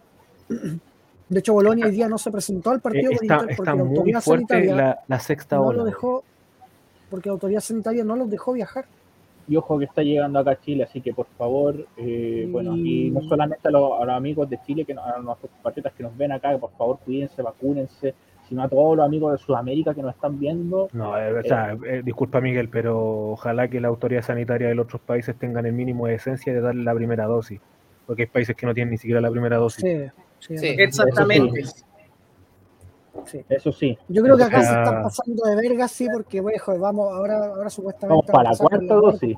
No, espérate, Yo encuentro que ya es mucho. mira, No, mira, no, la, no, la cua- la cuarta dosis es solamente para gente mayor de 65 y trabajadores públicos, no es más, Ah, bueno. por si acaso. Eh, No me tengo que poner la cuarta. eh, bueno, vamos con una. Aquí le hacen una pregunta a Negrito de parte de el- Andrés Rangel. Una pregunta para el señor Negrito. Uno, en estos días leí una entrevista al representante de Populus en Italia y uno de los encargados del proyecto del Estadio Nuevo. Sigue el hilo. La señora hablaba y hacía referencia a cómo Populus fue la que construyó el Estadio Nuevo del Tottenham. Como sé que el señor Negrito es fan del Tottenham, quisiera que nos contara un poco de la experiencia con Populus y su construcción. Lo que pasa es que eh, el grupo, eh, el, grupo arquitectónico que hizo el estadio se basó en la política de que Tottenham tenía un acuerdo de 10, tiene un acuerdo de 10 años para la NFL.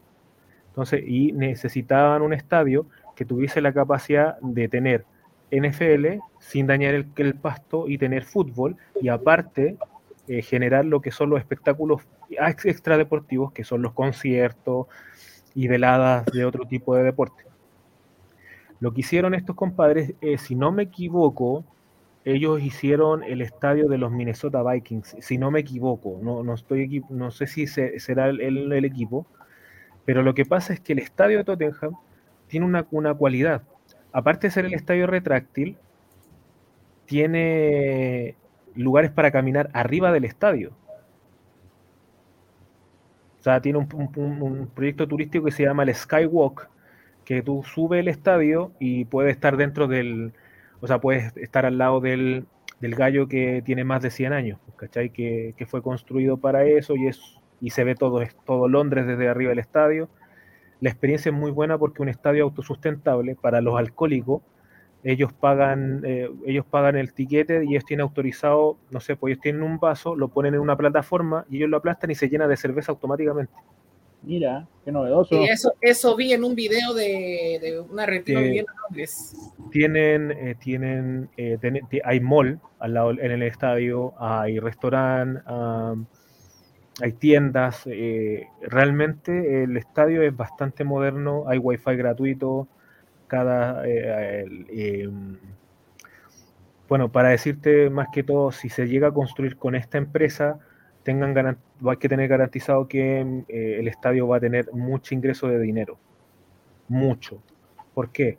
Porque, por ejemplo, en el caso del, estadio del Tottenham, tiene la NFL por 10 años.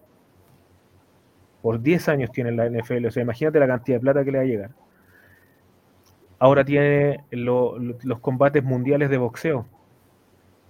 Mira, combate mundial por el título mundial. ¿Cachai? Y lo están haciendo en el estadio del Tottenham. Eh, y ahora Adele, como es hincha del Tottenham, va a tener concierto en el estadio del Tottenham. Mira, no sabía que Adele era hincha del Tottenham. Mira. Adele, Adele y Tom Holland. Tom Holland sí sabía, pero. Y, Zendaya, son los tres. Los tres más famositos.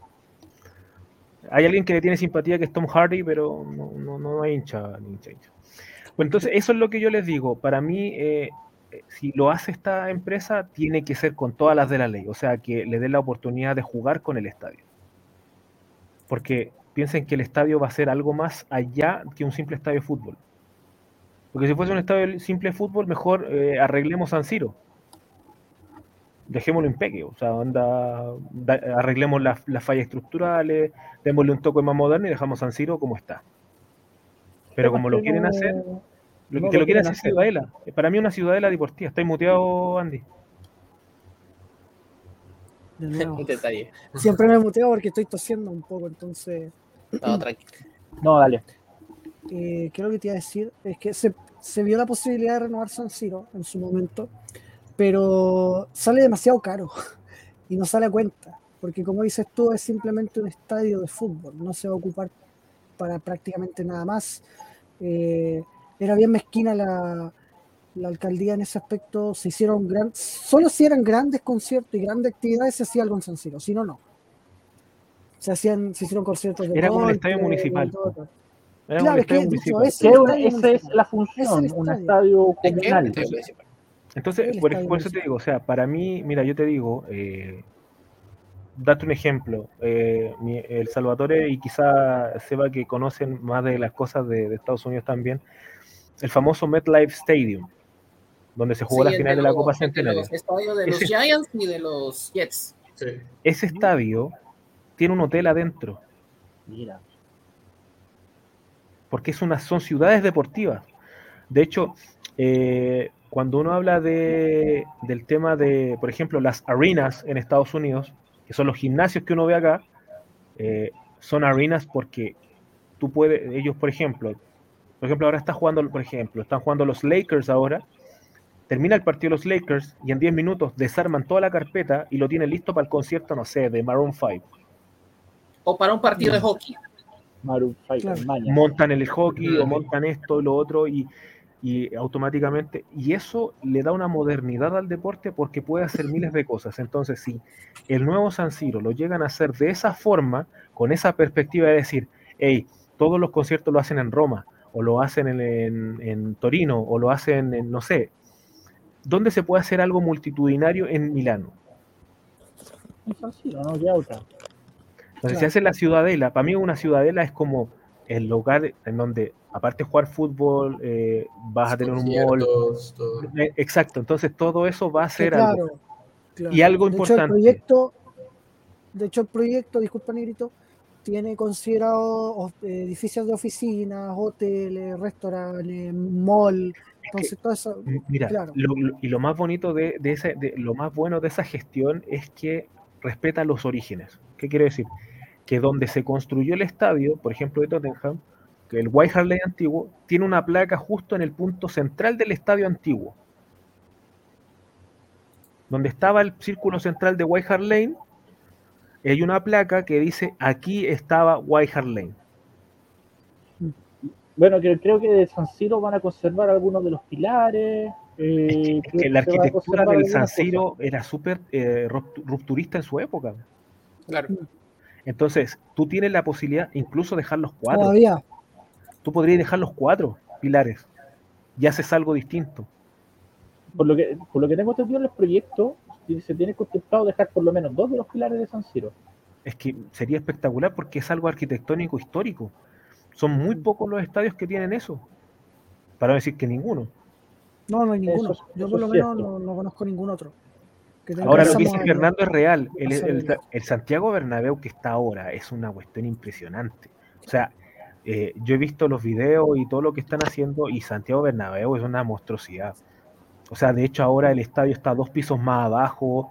eh, la gente puede entrar directamente desde el metro de Madrid. O sea, es una cuestión impresionante. O sea, estamos hablando de casi siete pisos. eh, le están instalando el techo cerrado ahora para hacerlo una arena eh, especial Un domo, como un domo. eh, va a ser Un un domo. domo, literalmente se va a dividir en dos, en donde la gente puede jugar tenis al mismo tiempo y hay un concierto al lado. O sea, eh, impresionante. Pero lo que Como un pasa, estadio modular. pero yo creo que el nuevo San Siro va a, a Va para darle, allá. va a darle otra cosa. a- a- a- a- de hecho, a Milán. La ciudad de Milano es una ciudad histórica que tiene historia futbolística y tiene historia artística y historia cultural muy grande. Y es súper complicado decir, ¿dónde hay un concierto en Milano? ¿Me entiendes? Generalmente Aparte, lo hacen en Roma. Hay una arena que está especialmente en Milán, que no me acuerdo en dónde se hacen las veladas de boxeo. El, el Allianz Crowd. Creo que es ese.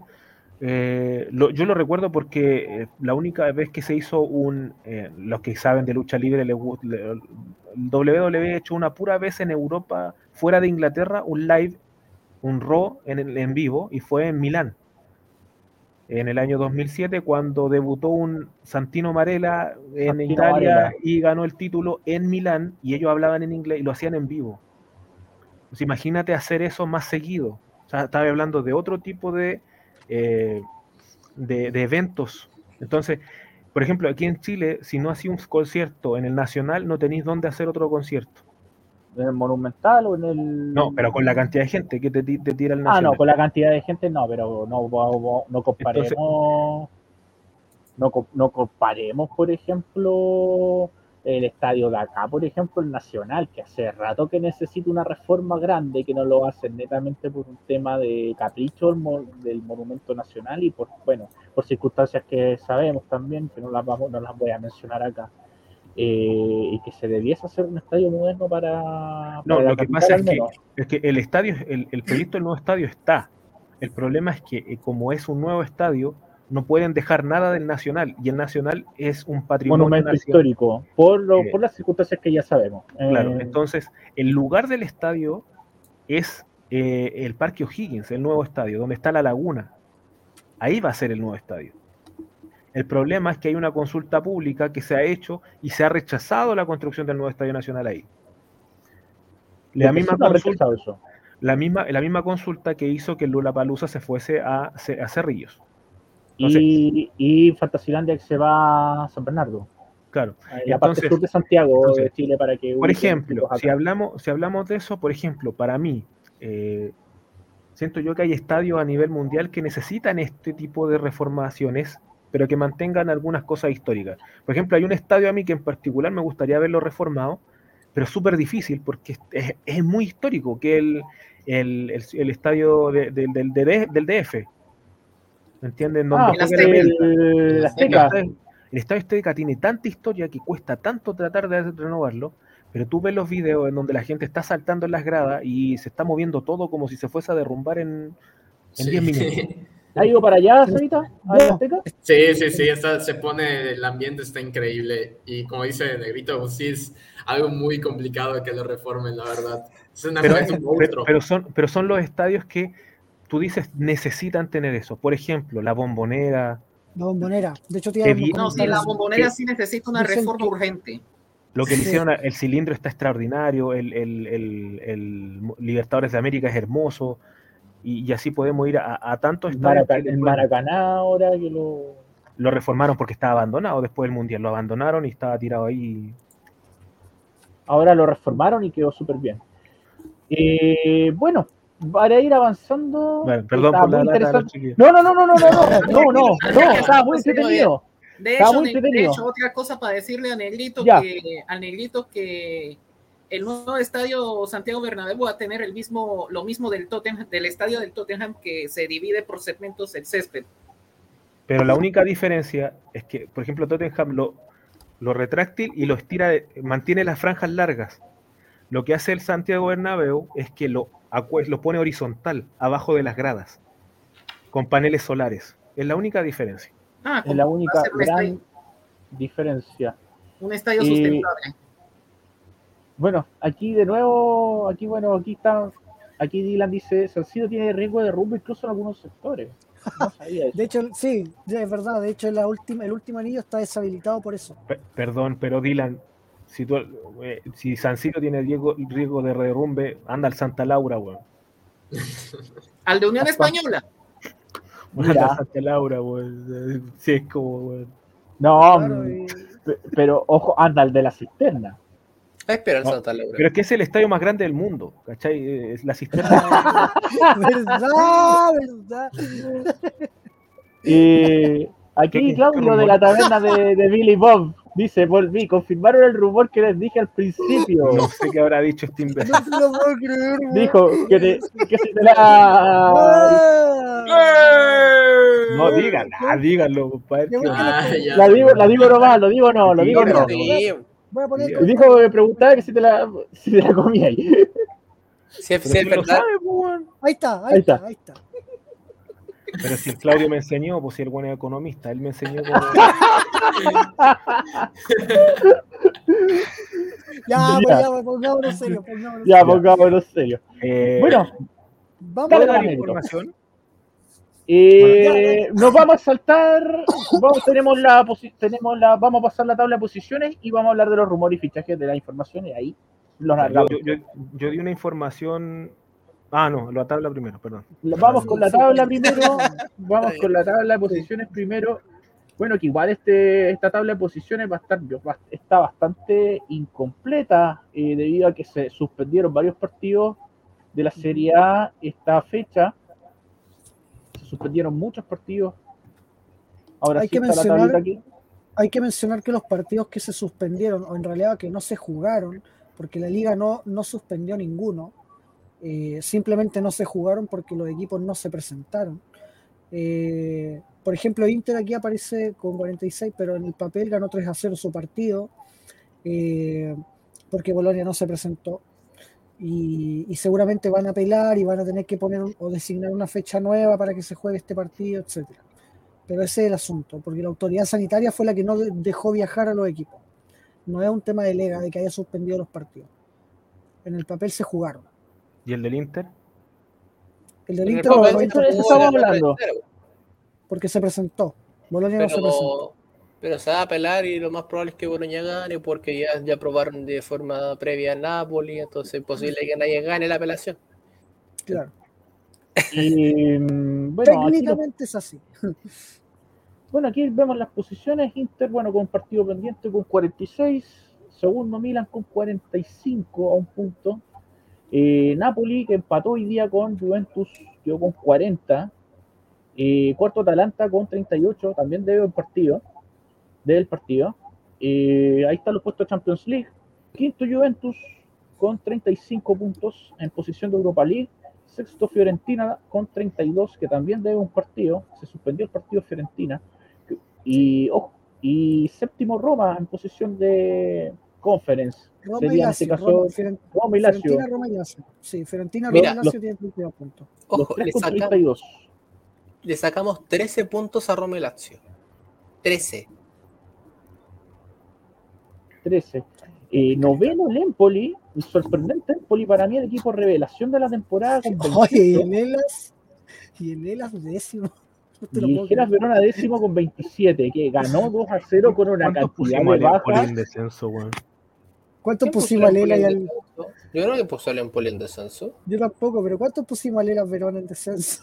Recuerdo que Jorge puso a Jorge. las Verona Yo en los daba descenso. como candidatos. Yo, yo, yo creo Sí, que yo no al. Empoli. Yo creo que puse al Empoli. No, yo Mira, no. tendríamos, a final de temporada vamos a revisar la- las predicciones de la Serie A. yo creo que puse Salerna, Venecia y Salernitana. Eh, perdón, Salerna, Venecia y Especia. Creo que puse eso. Pero no estoy seguro.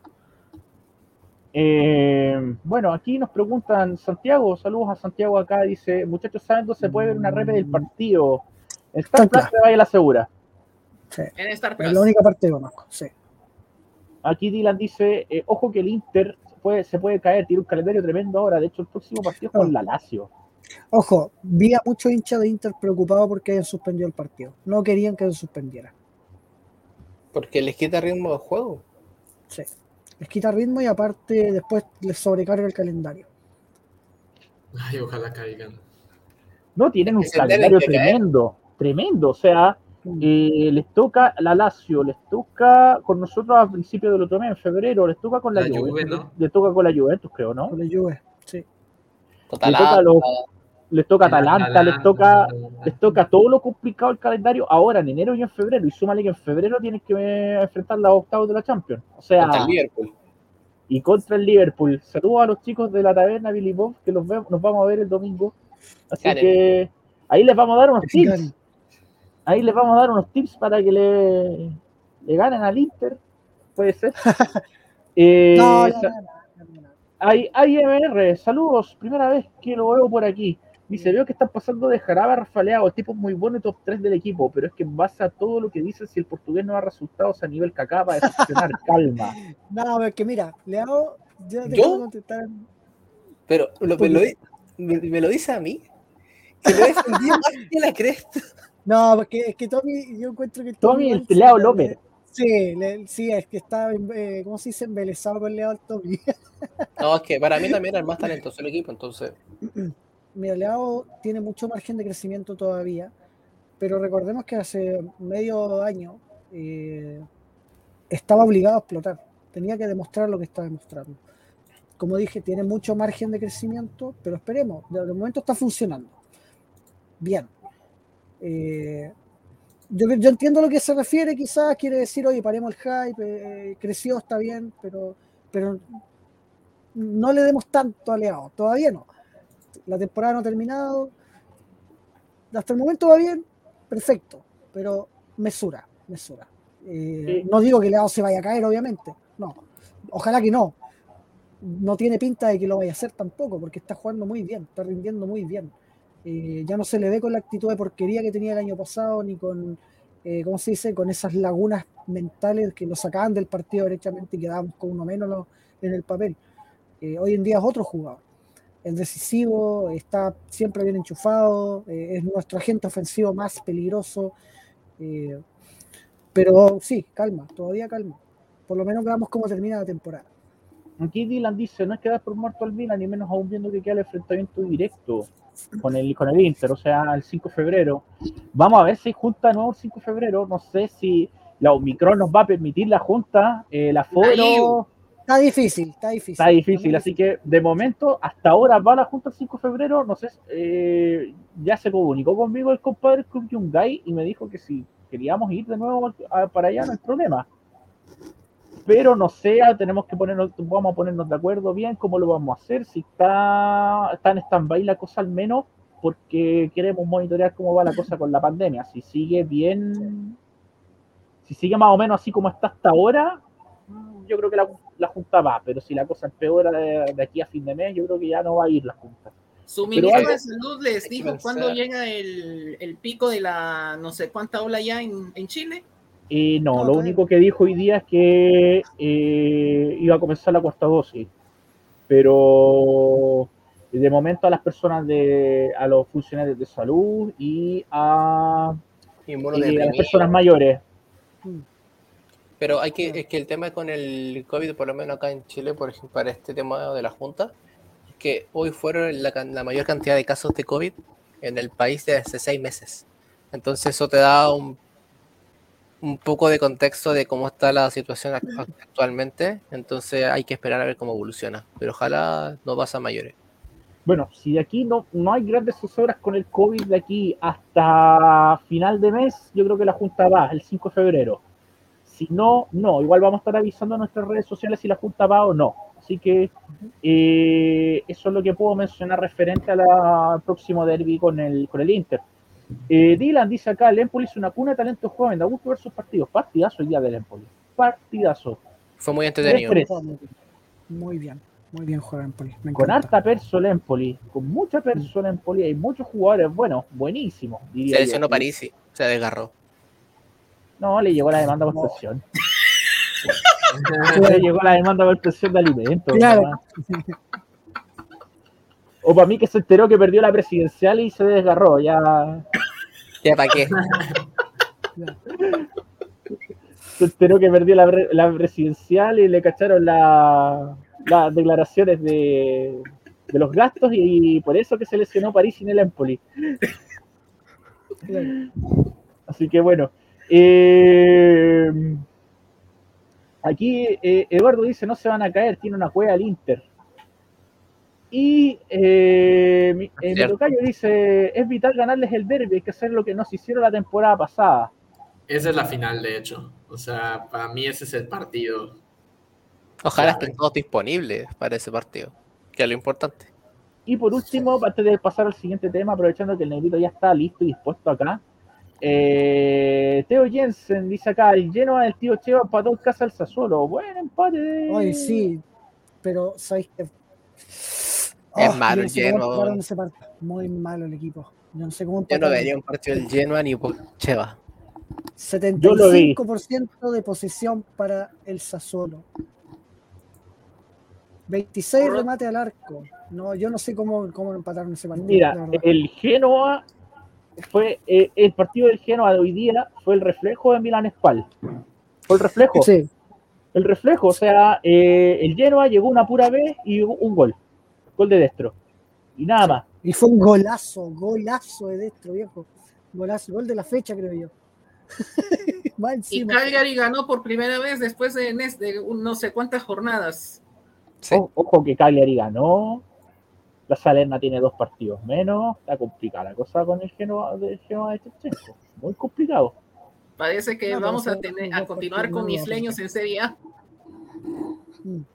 Muy complicada la cosa. Bien, vamos a lo siguiente. Vamos con los rumores, los fichajes. Vamos con, derechamente con el humo. Ya va a aparecer Carlos Pinto por atrás ahí. Oye, Nada, déjame destacar, déjame destacar esto, déjame destacar esto. Me gustó este comentario.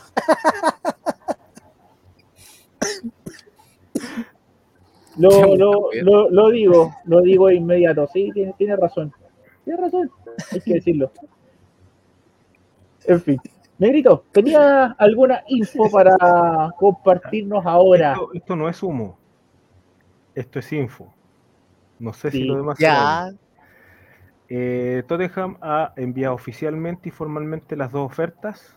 Eh, una oferta gratuita por el pase de Franquesie en junio. Eh, 140 mil libras semanales por un contrato de cuatro años. Eh, las primas de la gente no las manejo, pero tienen que estar acordes con la nueva reglamentación de la FIFA eh, para que llegue en junio. ¿cierto? Es para asegurar el fichaje para que llegue directamente en junio gratis. Y la opción de que llegue eh, ahora en enero es que le ofrecieron 8 millones de libras en la oferta para que se la entreguen a Maldini y Mazara los agentes para poder darle salida inmediata que sí. 8, o sea, perdón, 8 millones de libras, estamos hablando de cerca de 11 a 12 millones de euros aproximadamente. Esa es la oferta real. Ahora está el paso en donde ya se tiene que negociar directamente para ver si se va o se queda eh, y se viene gratis o se va gratis. Ese es, eso es lo, lo, primero, lo, lo, oficial con respecto a Franchesi. Y lo otro es que Fabio Paratici llamó directamente a Mino Rayola por Alessio Romagnoli. Es una, una petición expresa de, de, Antonio Conte. Es un central que puede jugar, que, que, es zurdo y lo que necesita Conte en Tottenham es un, un stopper por izquierda. No podemos estar jugando con Davis, lo siento, pero momento Tottenham. Eh, eh, no sé, weón, no sé, Claudio. Estoy leyéndole al Claudio lo que dijo, weón, yo no te sé, yo también pienso lo mismo. Pero con respecto a Milan es eso. Eh, Tottenham va a Eso es lo que le acabo de responder. Ya está picado por la planchita, weón. Y, y, y, por la planchita y como si no fuera nada. Es una planchita, weón. Una, una pequeña fractura. Claro, una fractura puesta aquí, pero que... claro, y todo lo que pega Robertson se quedan piola los. Ya. Eh, pero eh, eso es lo que busca eh, Tottenham en sí con respecto a, a, a, los dos jugadores del Milan. ¿ya?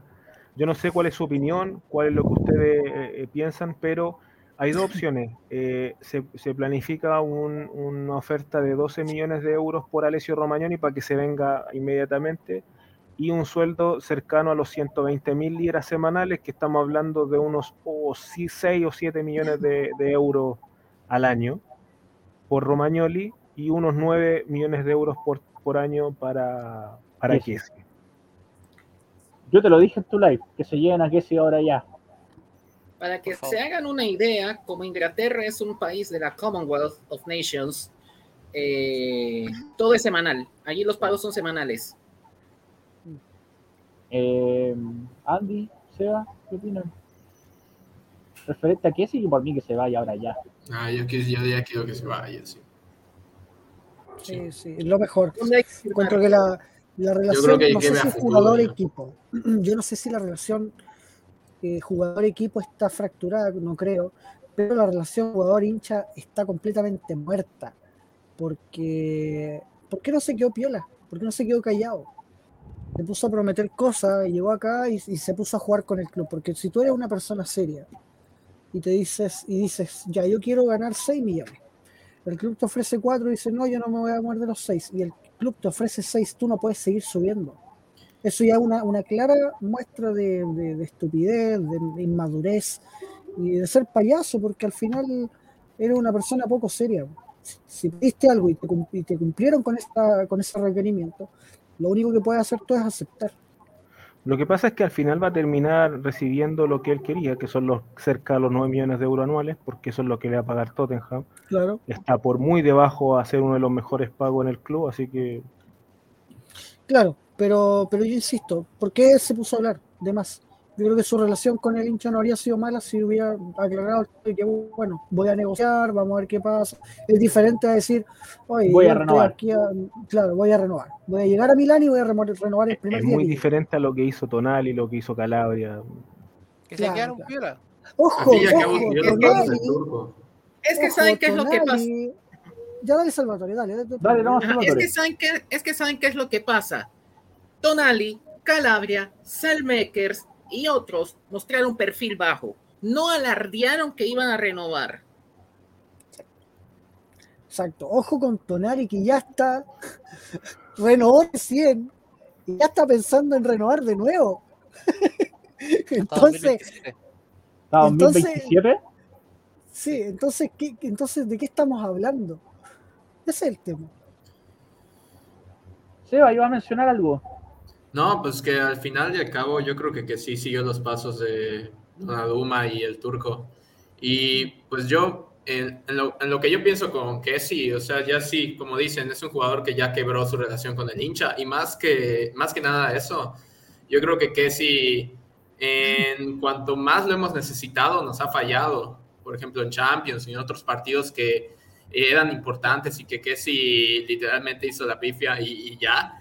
Eh, y pues al fin y al cabo yo creo que ya nos quitarnos de encima a, los jugadores de la época de los chinos eh, ya es vital. O sea, si se dan cuenta ya solo quedan en el equipo pues lo que es el último Conti y Kessi, ¿no? se van ahora, Conti se va ahora al Empoli lo más probable.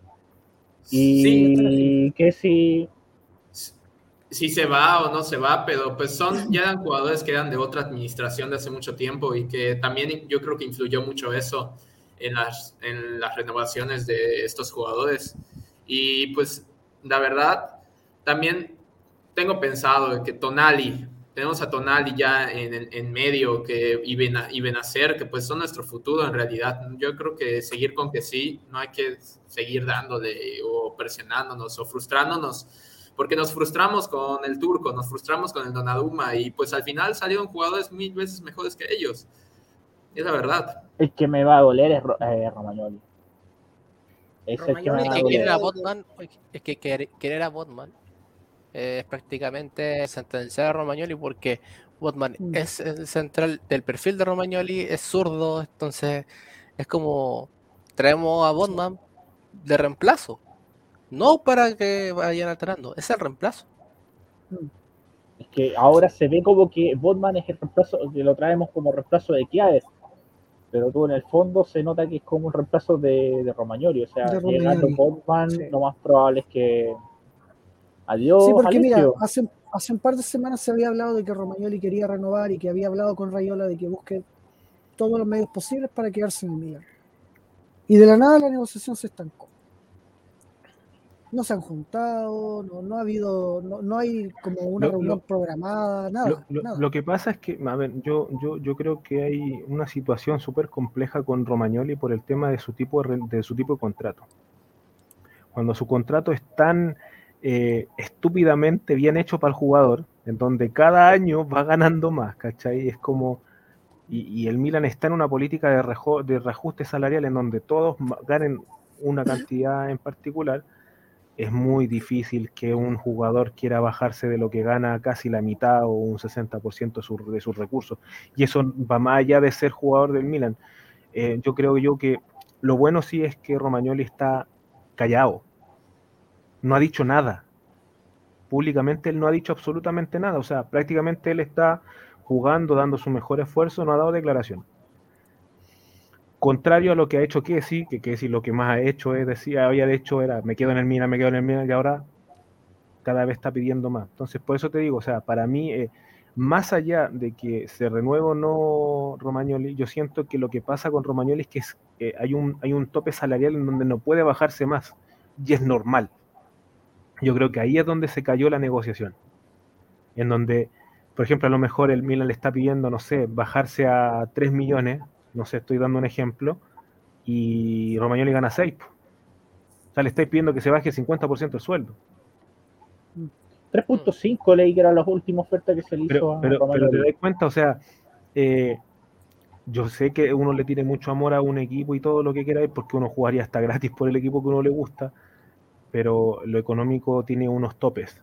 Y yo siento que ahí es donde yo creo que ahí Romagnoli dijo, yo hasta aquí me puedo bajar. Claro. Y es comprensible, pero yo encuentro que debería haber una claridad. Porque como dijo alguien por ahí hace un par de semanas, si yo soy un futbolista, voy a asegurar mi futuro, entre comillas, siempre. Es como, es porque el fútbol es como cualquier trabajo para el futbolista. Y si tú estás trabajando en una empresa y en otra te ofrecen más, tú te vas a ir. Independiente si le tienes cariño o amor a la empresa o no. Eh, al final el fútbol es, es algo parecido al menos en los tiempos actuales. Antes no, antes tú veías a un Totti que rechazaba al Real Madrid y se quedaba en la Roma. Eh, tú veías a un Pirlo, pero no a un Pirlo, pero. A un Maldini que rechazaba incluso contra, la baja. Claro. Claro.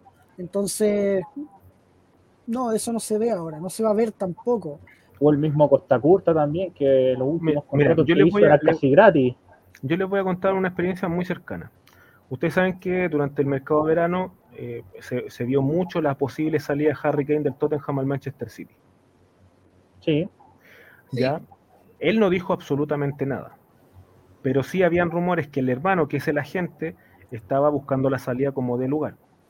La diferencia en ese caso era que Kane tiene un contrato hasta el 2024. Entonces, de ahí a querer salir casi a rehuevo pato del 2022 es un absurdo porque tiene una cotización bastante grande. Sí. ¿Qué pasó? Llegó en uno y más ganas tenía de irse Kane, porque el Obvio. proyecto no le compensía, ¿me entiendes? Eh, Kane es uno de los mejores jugadores pagos del Tottenham, pero es por lejos uno de los top que no gana plata en la Premier. O sea, estamos hablando que Pogba gana 600 mil libras semanales, saquen el cálculo, y Kane gana 250 mil. Menos de la mitad de lo que gana Pogba. Un millón, al- da- 250 mil semanal. Sí, Claro. pero Un eso en, lo- millonazo. en los valores de los jugadores top en la Premier, ¿para qué decir los sueldos que tienen a lo mejor algunos en el Liverpool, que no son todos tampoco, porque también tienen una política de no tanto, no inflar tanto el mercado. Pero, ¿qué terminó? Se fue en uno, llegó Conte, y el proyecto de Conte le convenció tanto que ya está a puerta de renovar por cuatro años más. Que Conte otra. eh, Y ahí, no, voy a sonar medio como Cristian, pero Conte otra cosa como técnico Sí, diferencia es que ahí- es donde me da este otra opinión. ¿Cachai? Me, otra opinión. Es ¿qué, qué, qué tanto te convence el proyecto también para quedarte? Y ahí es donde yo digo, eh, Romagnoli ya, un, se puede bajar hasta cierto punto, pero el proyecto con el entrenador que está le convence, no porque no lo pone titular. Entonces ahí Pero a hablamos lo que voy yo, disculpa Negrito, eh, que se me ocurrió una pregunta referente a esto. ¿Ustedes creen que el proyecto minimalista del Milan eh, en el último tiempo, o sea, eh, más que nada enfocarse en clasificar a Champions League, eh, porque netamente el objetivo estamos claros que es ese, clasificar a Champions League, sin ganar nada más. O sea, si lo otro, si se gana el Scudetto de Yapa, bien, excelente. Pero el objetivo principal es clasificar a Champions League y nada más que eso. Eh, ¿Creen que el proyecto minimalista que ha tenido el Milan en el último tiempo es más que nada, eh, aleja a los jugadores del Milan? No, yo no creo que sea Eh, así. Si al final lo que aleja a los, a los jugadores del Milan es como una pretensión económica, eh, no tanto deportiva. Porque al final Donnarumma, por por ejemplo, lo que había dicho de que el PSG es más exigente, él está en la banca, no se queda en exigente en la banca para él. Así que eh, no, no sabría responderle eh, al italiano, pero yo encuentro que en el caso del Milan, yo no- el, el proyecto cada vez va en ascenso. eh, un momento es clasificar a Champions, un momento es llegar a top 3, top 2, top, y después va a ser ganar el Scudetto. Eh, no se puede pedir eh, hacer todo de una. Así no funcionan los proyectos. De hecho, el mejor ejemplo lo puede dar el Claudio, que es de, que es de Liverpool. Ellos tuvieron un proyecto y fueron ascendiendo poco a poco hasta llegar a lo que son ahora. No fue todo de un año al otro. Es siempre un proceso. Entonces, Milan está ascendiendo, eh, ahora está afianzadísimo en el segundo lugar, le saca 5 puntos al tercero, que es Napoli, y, y va a seguir en, en buena senda, yo creo. Y Eh, 10 está- al quinto, que es la Juventus, que es el puesto champion. Claro, 10 al y, y la Juventus se puede meter todavía en Champions, quien dice que no. Eh, sobre todo porque el Napoli siempre va como a la baja. Eh, Spalletti es bien conocido por partir muy bien y, y caerse. Eh, y siento que, a ver, Milan va, va a seguir mejorando el proyecto. Quizás le enfocan un poco más a la Copa, a la Copa Italia, quizás, no sé. Pero el proyecto va bien. Eh, yo espero que con esta victoria, que con tantas bajas y que debe ser moralmente muy buena para el equipo, eh, puedan sacar adelante el otro resultado llegar al derby, a los dos derbis, contra la Juventus y contra el Inter, de buena forma. Eh, así que eso, yo espero que los jugadores entiendan el proyecto, porque el proyecto va en ascenso cada vez es más importante, cada año son, los objetivos son mayores. Y yo encuentro que vamos bien, este es el camino, no podemos pedir un año ya, clasifica champ- clasificamos a Champions, no, el siguiente año tienes que ganar la Serie A, la Copa Italia y llegar a, no sé, a semifinales, de Champions. No, no pidan algo No, tan no ilógico. Así no funcionan los proyectos, es siempre un proceso y se va avanzando poco a poco. Aquí Claudio te responde, dice acá, y estamos hasta los pocos compitiendo con los truchos culeados del City, tal cual. Eh, ¿Qué pasa que que este huevón es violadores de derechos humanos y Yo haga s- tanta wea trucha? No sé, Bueno, se referirá a Mendy, yo creo, no sé, No, no, No. no, a los No, árabes. no, no. a los árabes. a los árabes. A los árabes. A los jeques, el, Oye, Mendy, ¿sabéis lo que pasa? Mira, mira. Eh, el Claudio, yo cacho que es, es cuático porque mira, piensa lo que pasó. Ahora el Newcastle mañana va, va a confirmar la contratación de, de Trippier. Le sacó el lateral derecho el Newcastle al Atlético Madrid. No sé por cuánta plata, pero 15 y ahora, y ahora, fuente oficial en Newcastle, van a ofrecer 85 millones por Vlaovic. Wow, por eso No le lo compraron a Piontek. No los va a aceptar. Pero espérate, lo que pasa es que ellos están dispuestos a pasarse por la raja financiero porque no han ido a Champions en muchos años y lo van a hacer para estar dos años fuera y armar el equipo por dos años. Y, y- y- espérate, no, no, no, creo que- porque quiero ir al contexto. General, mira, el Liverpool, que ya responde. el, el- el- el Liverpool eh, es un equipo que tiene más historias que cualquier equipo en Inglaterra. Yo creo que solamente se le iguala hasta el Manchester United. Y hasta por ahí. Eh, porque el Liverpool le regaló 18 años de decía. 18 años de Premier y pero deja darte para mí el Liverpool le regaló 18 años de, de Premier League y, y recién lo empató. Ah, ¿cachai? sí. 18 años. Y, y para mí el Liverpool tiene un, un- un tema tan, tan, tan místico que bueno, bueno, es la raja ver competir. Yo, yo soy del Tottenham, eh, amo a mi club, pero Liverpool tiene una mística que es bacán verla, weón. ¿cachai? Es bacán ver al Liverpool competir en lo grande porque el Liverpool es bacán. ¿Cachai? Un equipo histórico, Sí, tiene, histórico. tiene, tiene todo el pack completo, tiene hinchada, tiene títulos, tiene historia, tiene todo. Y llegan estos, estos compadres dueños de equipo y te reviven a un Chelsea que era un equipo que tenía, bueno, Una en Premier. El, no, en las galerías de Stamford Bridge habían estos palos secos, maleza, en las galerías del estadio. Estaban muertos esos equipos. Llega el el, City City, peleando el descenso. el City perdía 8-1 con el Boro, po, ¿cachai? O sea, estamos hablando de que El po. Sí.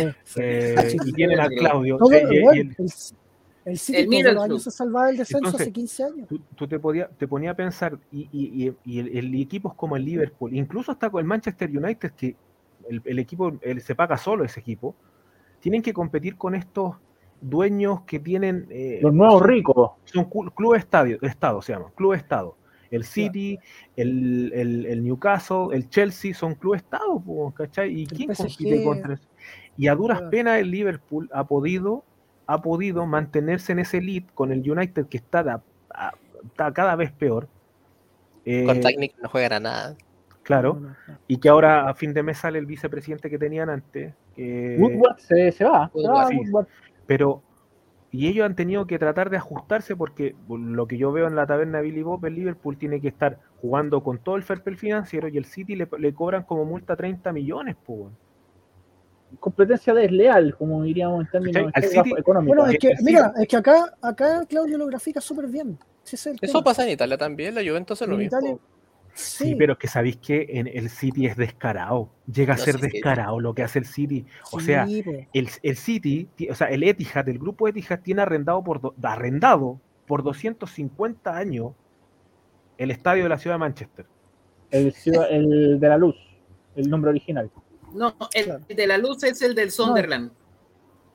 Ah, ¿no? El, el estadio de la ciudad de No, sí, Manchester es se llama. Ciudad de el estado de sí. Ciudad de Manchester, perdón. Me, me, me- O me sea, equivoqué. y le- no sé cuánta plata está metida en ese lado. El, el logo de acá, ¿cierto? El sponsor principal que es eh, Etihad, Etihad Airways, Airways. Etihad. Airways. Eh, La Bueno, peor es ¿sabes el aerolínea. ¿Cuánta plata hacen los contratos? Los contratos son multimillonarios y los, y los dueños de esa aerolínea son los dueños del club. Sí, po. Y después le hacen la evaluación del fair play financiero y ¿qué termina pasando? No, que pague 30 milloncitos. O sea, el, el vuelto, el vuelto el pan como multita va que, ¿cachai? En- y de repente, y- Soy un equipito inofensivo, como claro, y después llega, no sé, pues por ejemplo, el Milan ¿cuánto estuvo fuera de competencia europea por, saltarse el fair play financiero. En la 19-20. Al, al PSG lo hacen, le tienen, le tienen como un pase salvo hasta el, do- hasta el final del Mundial de Qatar. Mm, Qué conveniente, la weá, como diría el Bombofica.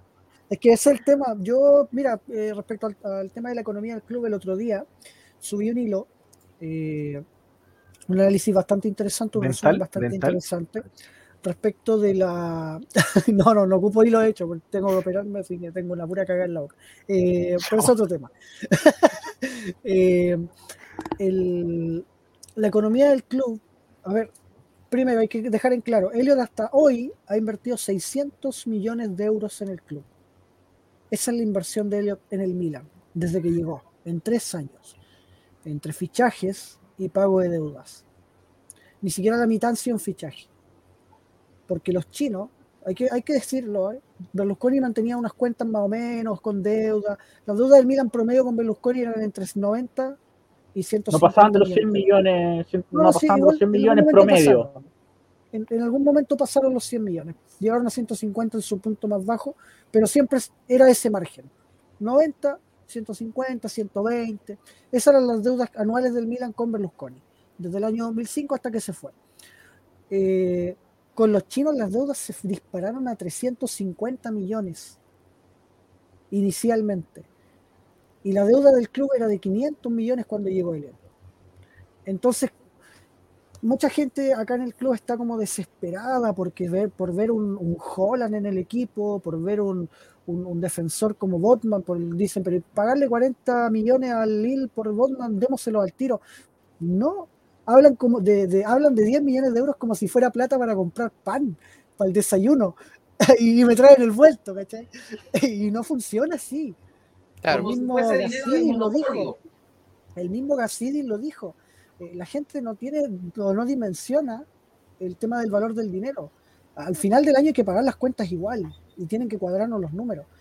El Milan hizo un acuerdo con UEFA, que todos lo recuerdan, que fue au- autoexiliarse de la Europa League en su momento y Y le dio dos años más Y- para sanear las deudas. dieron dos años más para sanar la deuda. El de momento se está logrando. La temporada pasada eh, los ingresos del Milan fueron aproximadamente de 250 millones de euros, pero los gastos fueron mayores. Entonces, por eso esa pérdida de 94 millones. Este Pero las año, pérdidas están ingresos- yendo cada vez más hacia abajo. es que, mira, las pérdidas generalmente son gastos fijos entre salarios, eh, ¿cómo se dice? Eh, costos de mantención, costos de arriendo, costos de todo el, todo el costo fijo que tiene el club. Y después están los fichajes. Y ahí se saca, tú sacas las pérdidas de, de las ganancias, la diferencia. Eh, el Milan este año duplicó sus ingresos. Se espera que para esta temporada el, el club quede sin deuda, en el mejor de los casos.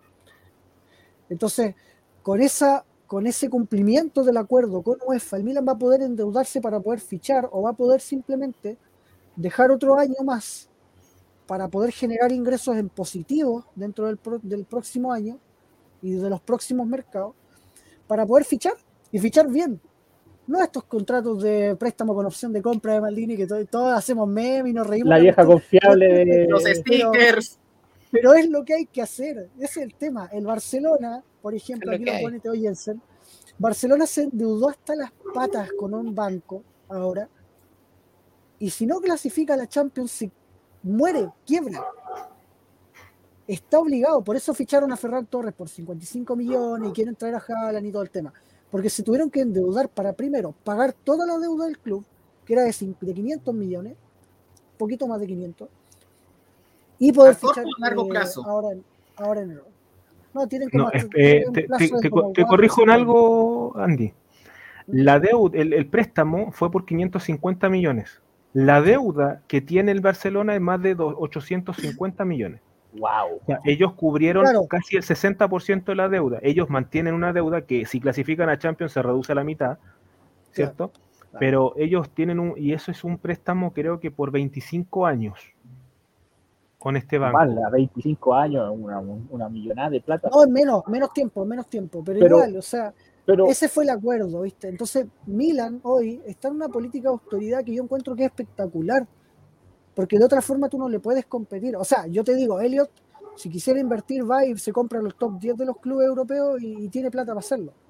Pero si él una No, vez me espérate, contaste vende que el él Lille. compró la deuda, la deuda, la compró la deuda soberana de Argentina, Elliot. Claro, No, se es lo que- es plata. que, mira, yo cuando, cuando uno cuando uno analiza lo que está haciendo la gestión Maldini, y esto, esto siempre me ha molestado de lo, de los nuevos hinchas del Milan, o de los hinchas que son desde pucha, hace cinco años. Nosotros, nos, por lo menos yo me crié con fichajes austeros porque la, situación histórica en ese momento era distinta. Pero cuando tú estás ahora en donde eh, estos capitales, de, estos fondos de inversión llegan al fútbol y tú tienes un club que literalmente y financieramente está destruido, tienes que ver cómo solucionas el cacho primero para después, en base a una base sólida, poder eh, potenciarte hacia arriba. Milan tenía un problema, eh, los chinos dejaron una, un, un, problema al borde de la... De la quiebra, de la quiebra. De la quiebra Entonces, técnica. Mira, yo te digo, solamente para complementar, si no hubiera sido Elliot el que compraba el Milan, el Milan hoy estaría en Serie D. ¿O Claro. Entonces, o en terza división. tú, tú te pones a pensar y dices, Serie D, eh, Serie D. No, no, no, la novena división del fútbol italiano. No, no, pero nunca, nunca te van a mandar a la, a- siendo Milan, nunca te van a mandar a, la- a la- a esa división. A Tercera. lo ¿no? más a la C, en el peor de los casos Claro. se mandan a la C. Claro, claro. Pero al Parma lo mandaron a la D. por eso, tú te pones a pensar y dices, eh, ¿por, qué, ¿por qué Milan, eh, por qué es tanto préstamo con opción de compra y que las cuotas y que... la- Es lo que Hermano, y, y- y si tú te dices, no, es que el Milan tiene, bueno, yo les voy a decir, y lo voy a decir una vez más, muchachos que ven este live, la vida no es el FIFA, no es que yo le pago tanto y me llega tanto y eso, porque hay una cantidad de dinero, yo no soy experto en números, pero tengo un poquito de sentido común y digo, bueno, si tú vas a contratar a un jugador, tienes que pagar derechos de imagen, que el sueldo, que la prima, que el, el, el, el, el- el De sueldo la comisión para gente. ¿Cachai? Son una cantidad de dinero y que tú dices, no, es que el fichaje salió 55 millones, por ejemplo, el de Ferran Torres. Ese fichaje por lo menos debe haber costado 100 millones. Claro, con impuestos y todo.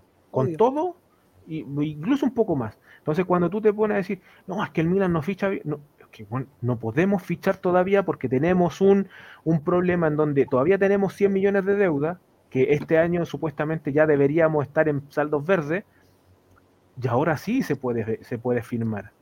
Pero ¿cómo vas a fichar jugadores? Y te lo voy a decir claramente para terminar.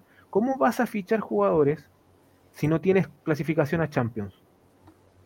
¿Qué jugador va a ir a jugar a un equipo. Que no va a Champions?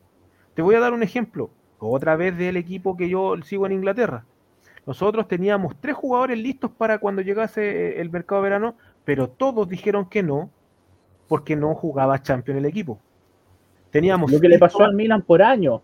Pero es que, Claro. Miguel, mira, tú escucharon hablar de Mira lo de Newcastle, Cierto. porque el cómo va a convencer sin Champions ni con mínima competencia Claro, Europa. pero por ejemplo, te digo, mi, mi equipo tenía listo a, eh, a.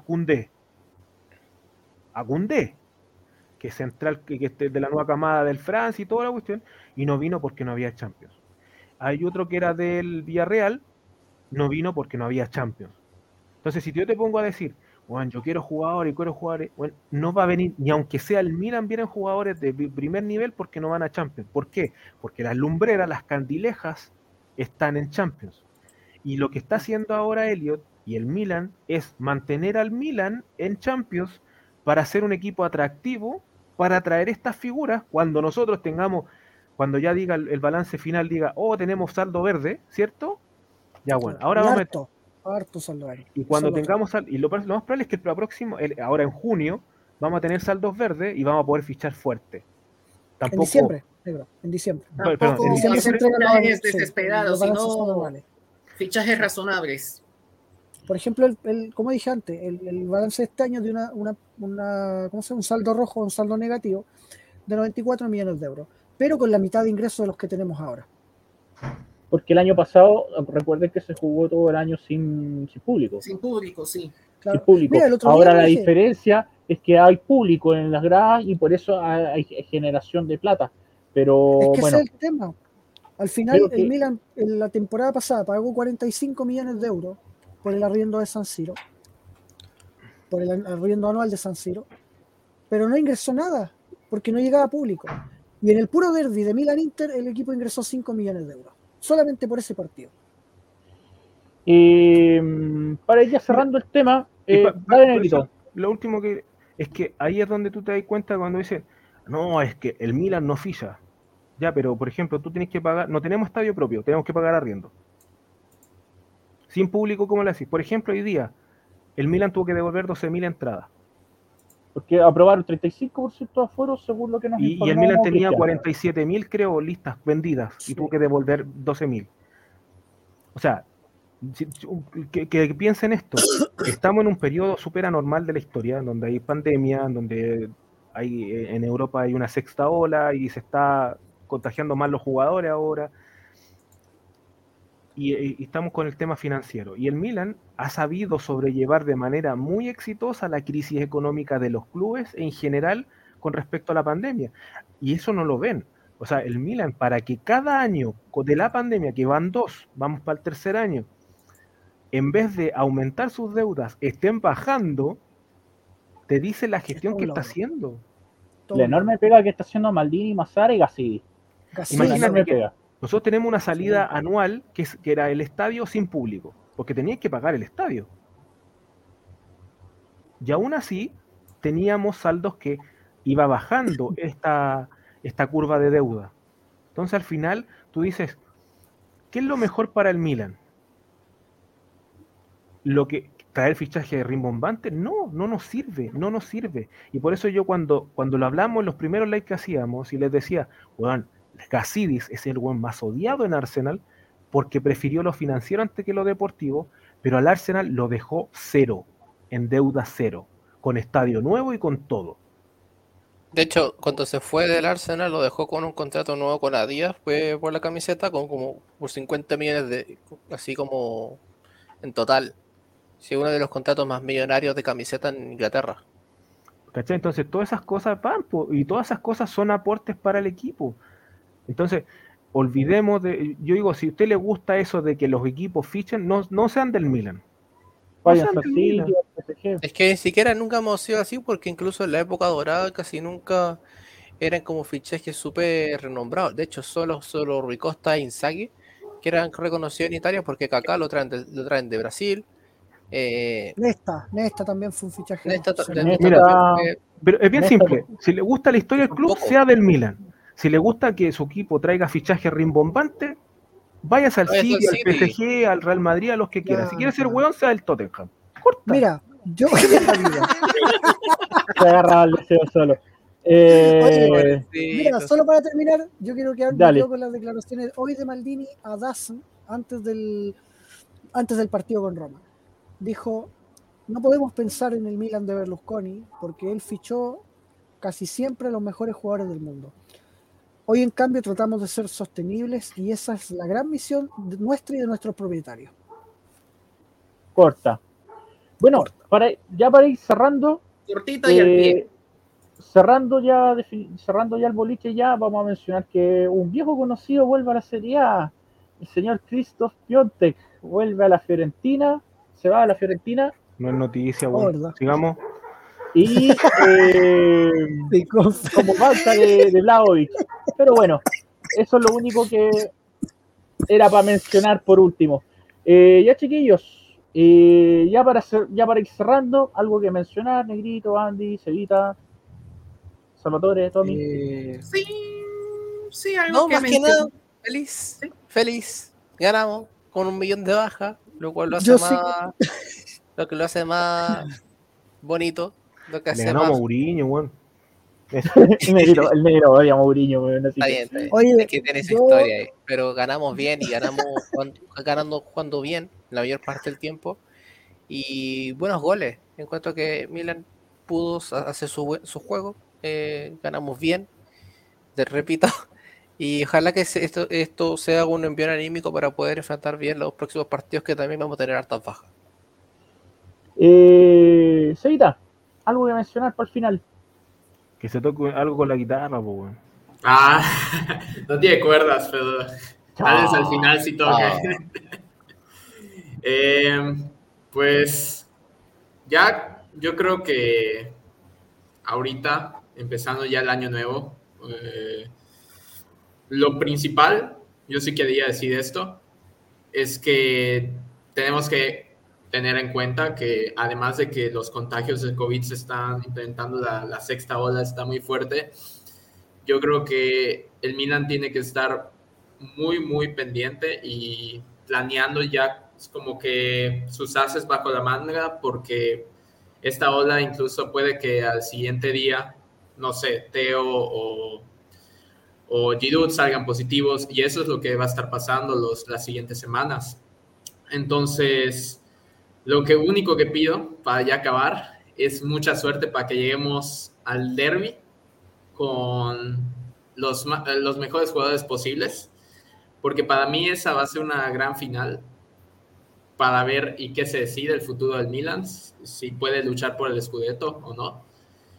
Y que pues el equipo pues puede entender que también se puede reinventar con jugadores, o sea, por ejemplo, en este partido que vimos con Gavia y Calulú, la verdad nos sorprendió, muchos dimos por perdido este partido porque no, no iban a entrar ni Romagnoli ni Tomodi, pero pues no, al final ya ven que este Pioli sí se tomó más bajo la manga, sí sabe que pues puede predecir que algo puede pasar con lo, con el COVID, con los positivos.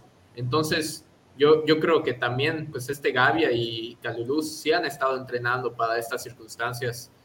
Entonces, yo lo único que pido es pues mucha suerte para, el Milan, la verdad, porque se vienen partidos difíciles, se vienen unas fechas muy complicadas, el Inter no se va a desplomar fácilmente, ni con el Atalanta, ni con la Lazio, ni con la Juventus, el, Inter es el Inter ahorita, es la, la, la, mera verdad, pues es el equipo más fuerte de Italia. Eh, y va a ser difícil votarlo. Entonces el Milan tiene que estar muy preparado para eso. Eh, Salvatore, algo que mencionar para el final. Va a rezar. No, no, no, yo estaba aquí reflexivo pensando, pero bueno, eso para otro día. Eh, bueno, nada, que yo era uno de los que daba el partido por perdido, pero me cerraron la boca, me cerraron la boca. Jugar con ese puta madral de bajas, la verdad que mis respetos para el equipo. Y como lo reitero mil y un veces, crean en el proyecto. Este proyecto va viento en popa. Que nos eliminaron en Champions, sí. Pero podemos regresar mejores. Es que e-, era lo esperable, la verdad, que lo, que lo eliminaran.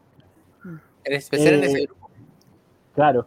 Negrito, algo ya para mencionar. un, un, abrazo a todos, espero que tengan un, un, gran 2022. Eh, Solamente quiero decirles que la gente que tenga paciencia, que, que cuando uno habla de procesos, son procesos largos, son procesos demorosos, pero y que generalmente un buen proceso dura cinco años. Y, lo que está haciendo Pioli eh, en dos años eh, creo que es bastante fuera de lo normal, de hecho. De hecho, estamos todos sorprendidos, y no vengan a decirme que no, pero la mayoría está sorprendido cuando empezamos a ser invictos todo un año calendario y, pero siento que debemos recordar que, los procesos son estos, que hay que esperar eh, situaciones. Eh, era normal que quedáramos fuera de Champions, más encima el grupo que nos tocó, bueno, era imposible. Eh, si tú lo miráis en el papel, era, bueno, ¿qué estamos haciendo acá? O sea, éramos el Yamcha de, del grupo. El Krillin. Y terminamos siendo el Krillin. No, terminamos siendo el Krillin porque morimos con dignidad porque eso es lo que, lo, que hizo lo que hizo el Milan, pues le dio batalla al Atlético Madrid, eh, al Porto. Llegamos vivos hasta la última fecha. que Y, yo siento que, que, Milan tiene muchas cosas positivas para, ir creciendo en la Serie A, sobre todo.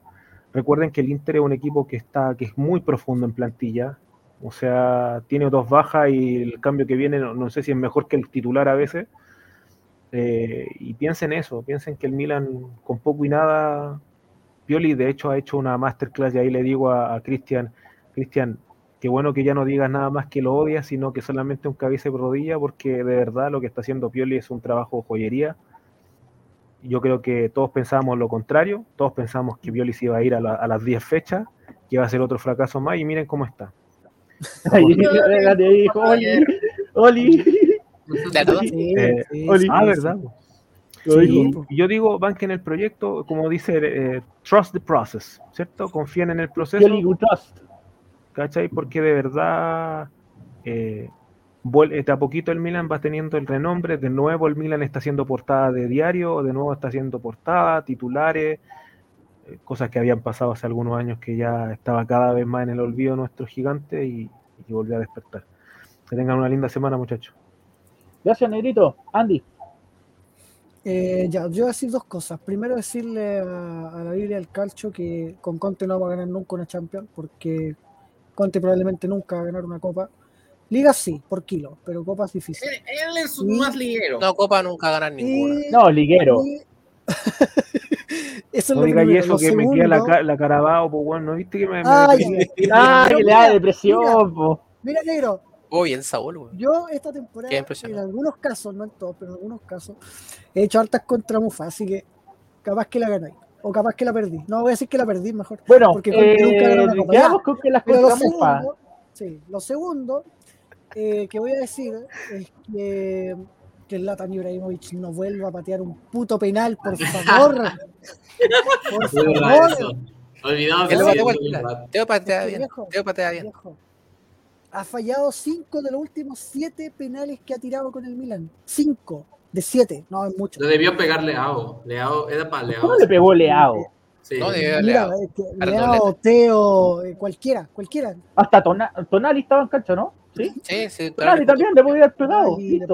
Hasta Brahim. Yo le habría hecho No, ya, ya lo salió. Ahí salió por Maldini. Bueno, hasta, Ba- hasta, Baca- hasta, Ba- hasta Bakayoko. Bakayoko. Hasta hubiese pegado ponte pateado No, exagere. serio, ponte Pero ¿sabes serio, Miguel, Yo encuentro que se cae no antes se de le pegarle la pelota. no se le dan los penales a Zlatan, no hay caso. Eh, yo creo que esto obedece netamente a un tema de que nunca fue un buen pateador de penales. No es como Balotelli, por ejemplo, que es noticia que haya fallado un penal, no sé si se acuerdan cuando falló el primero en su carrera, o Uy, sí. Salah, que falló un penal con Mañón hace un poco, hace poco tiempo. Son jugadores pateadores de penales que, que son especialistas en hacer eso. Es muy difícil que se les vaya la pelota. Oye, está Pero bueno en ese Zlatan tema. no, Si se va que sí. No.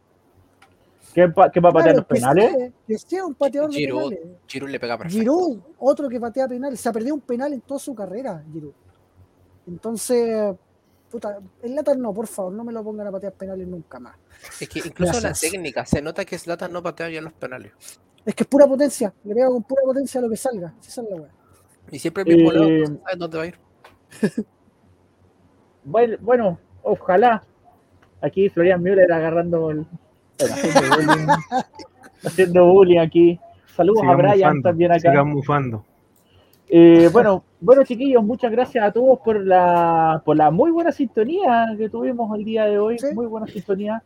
Eh, muchas gracias a Dylan, a Teo Jensen, a Brian aquí, a, eh, y a todos los que estuvieron de principio a fin en el live.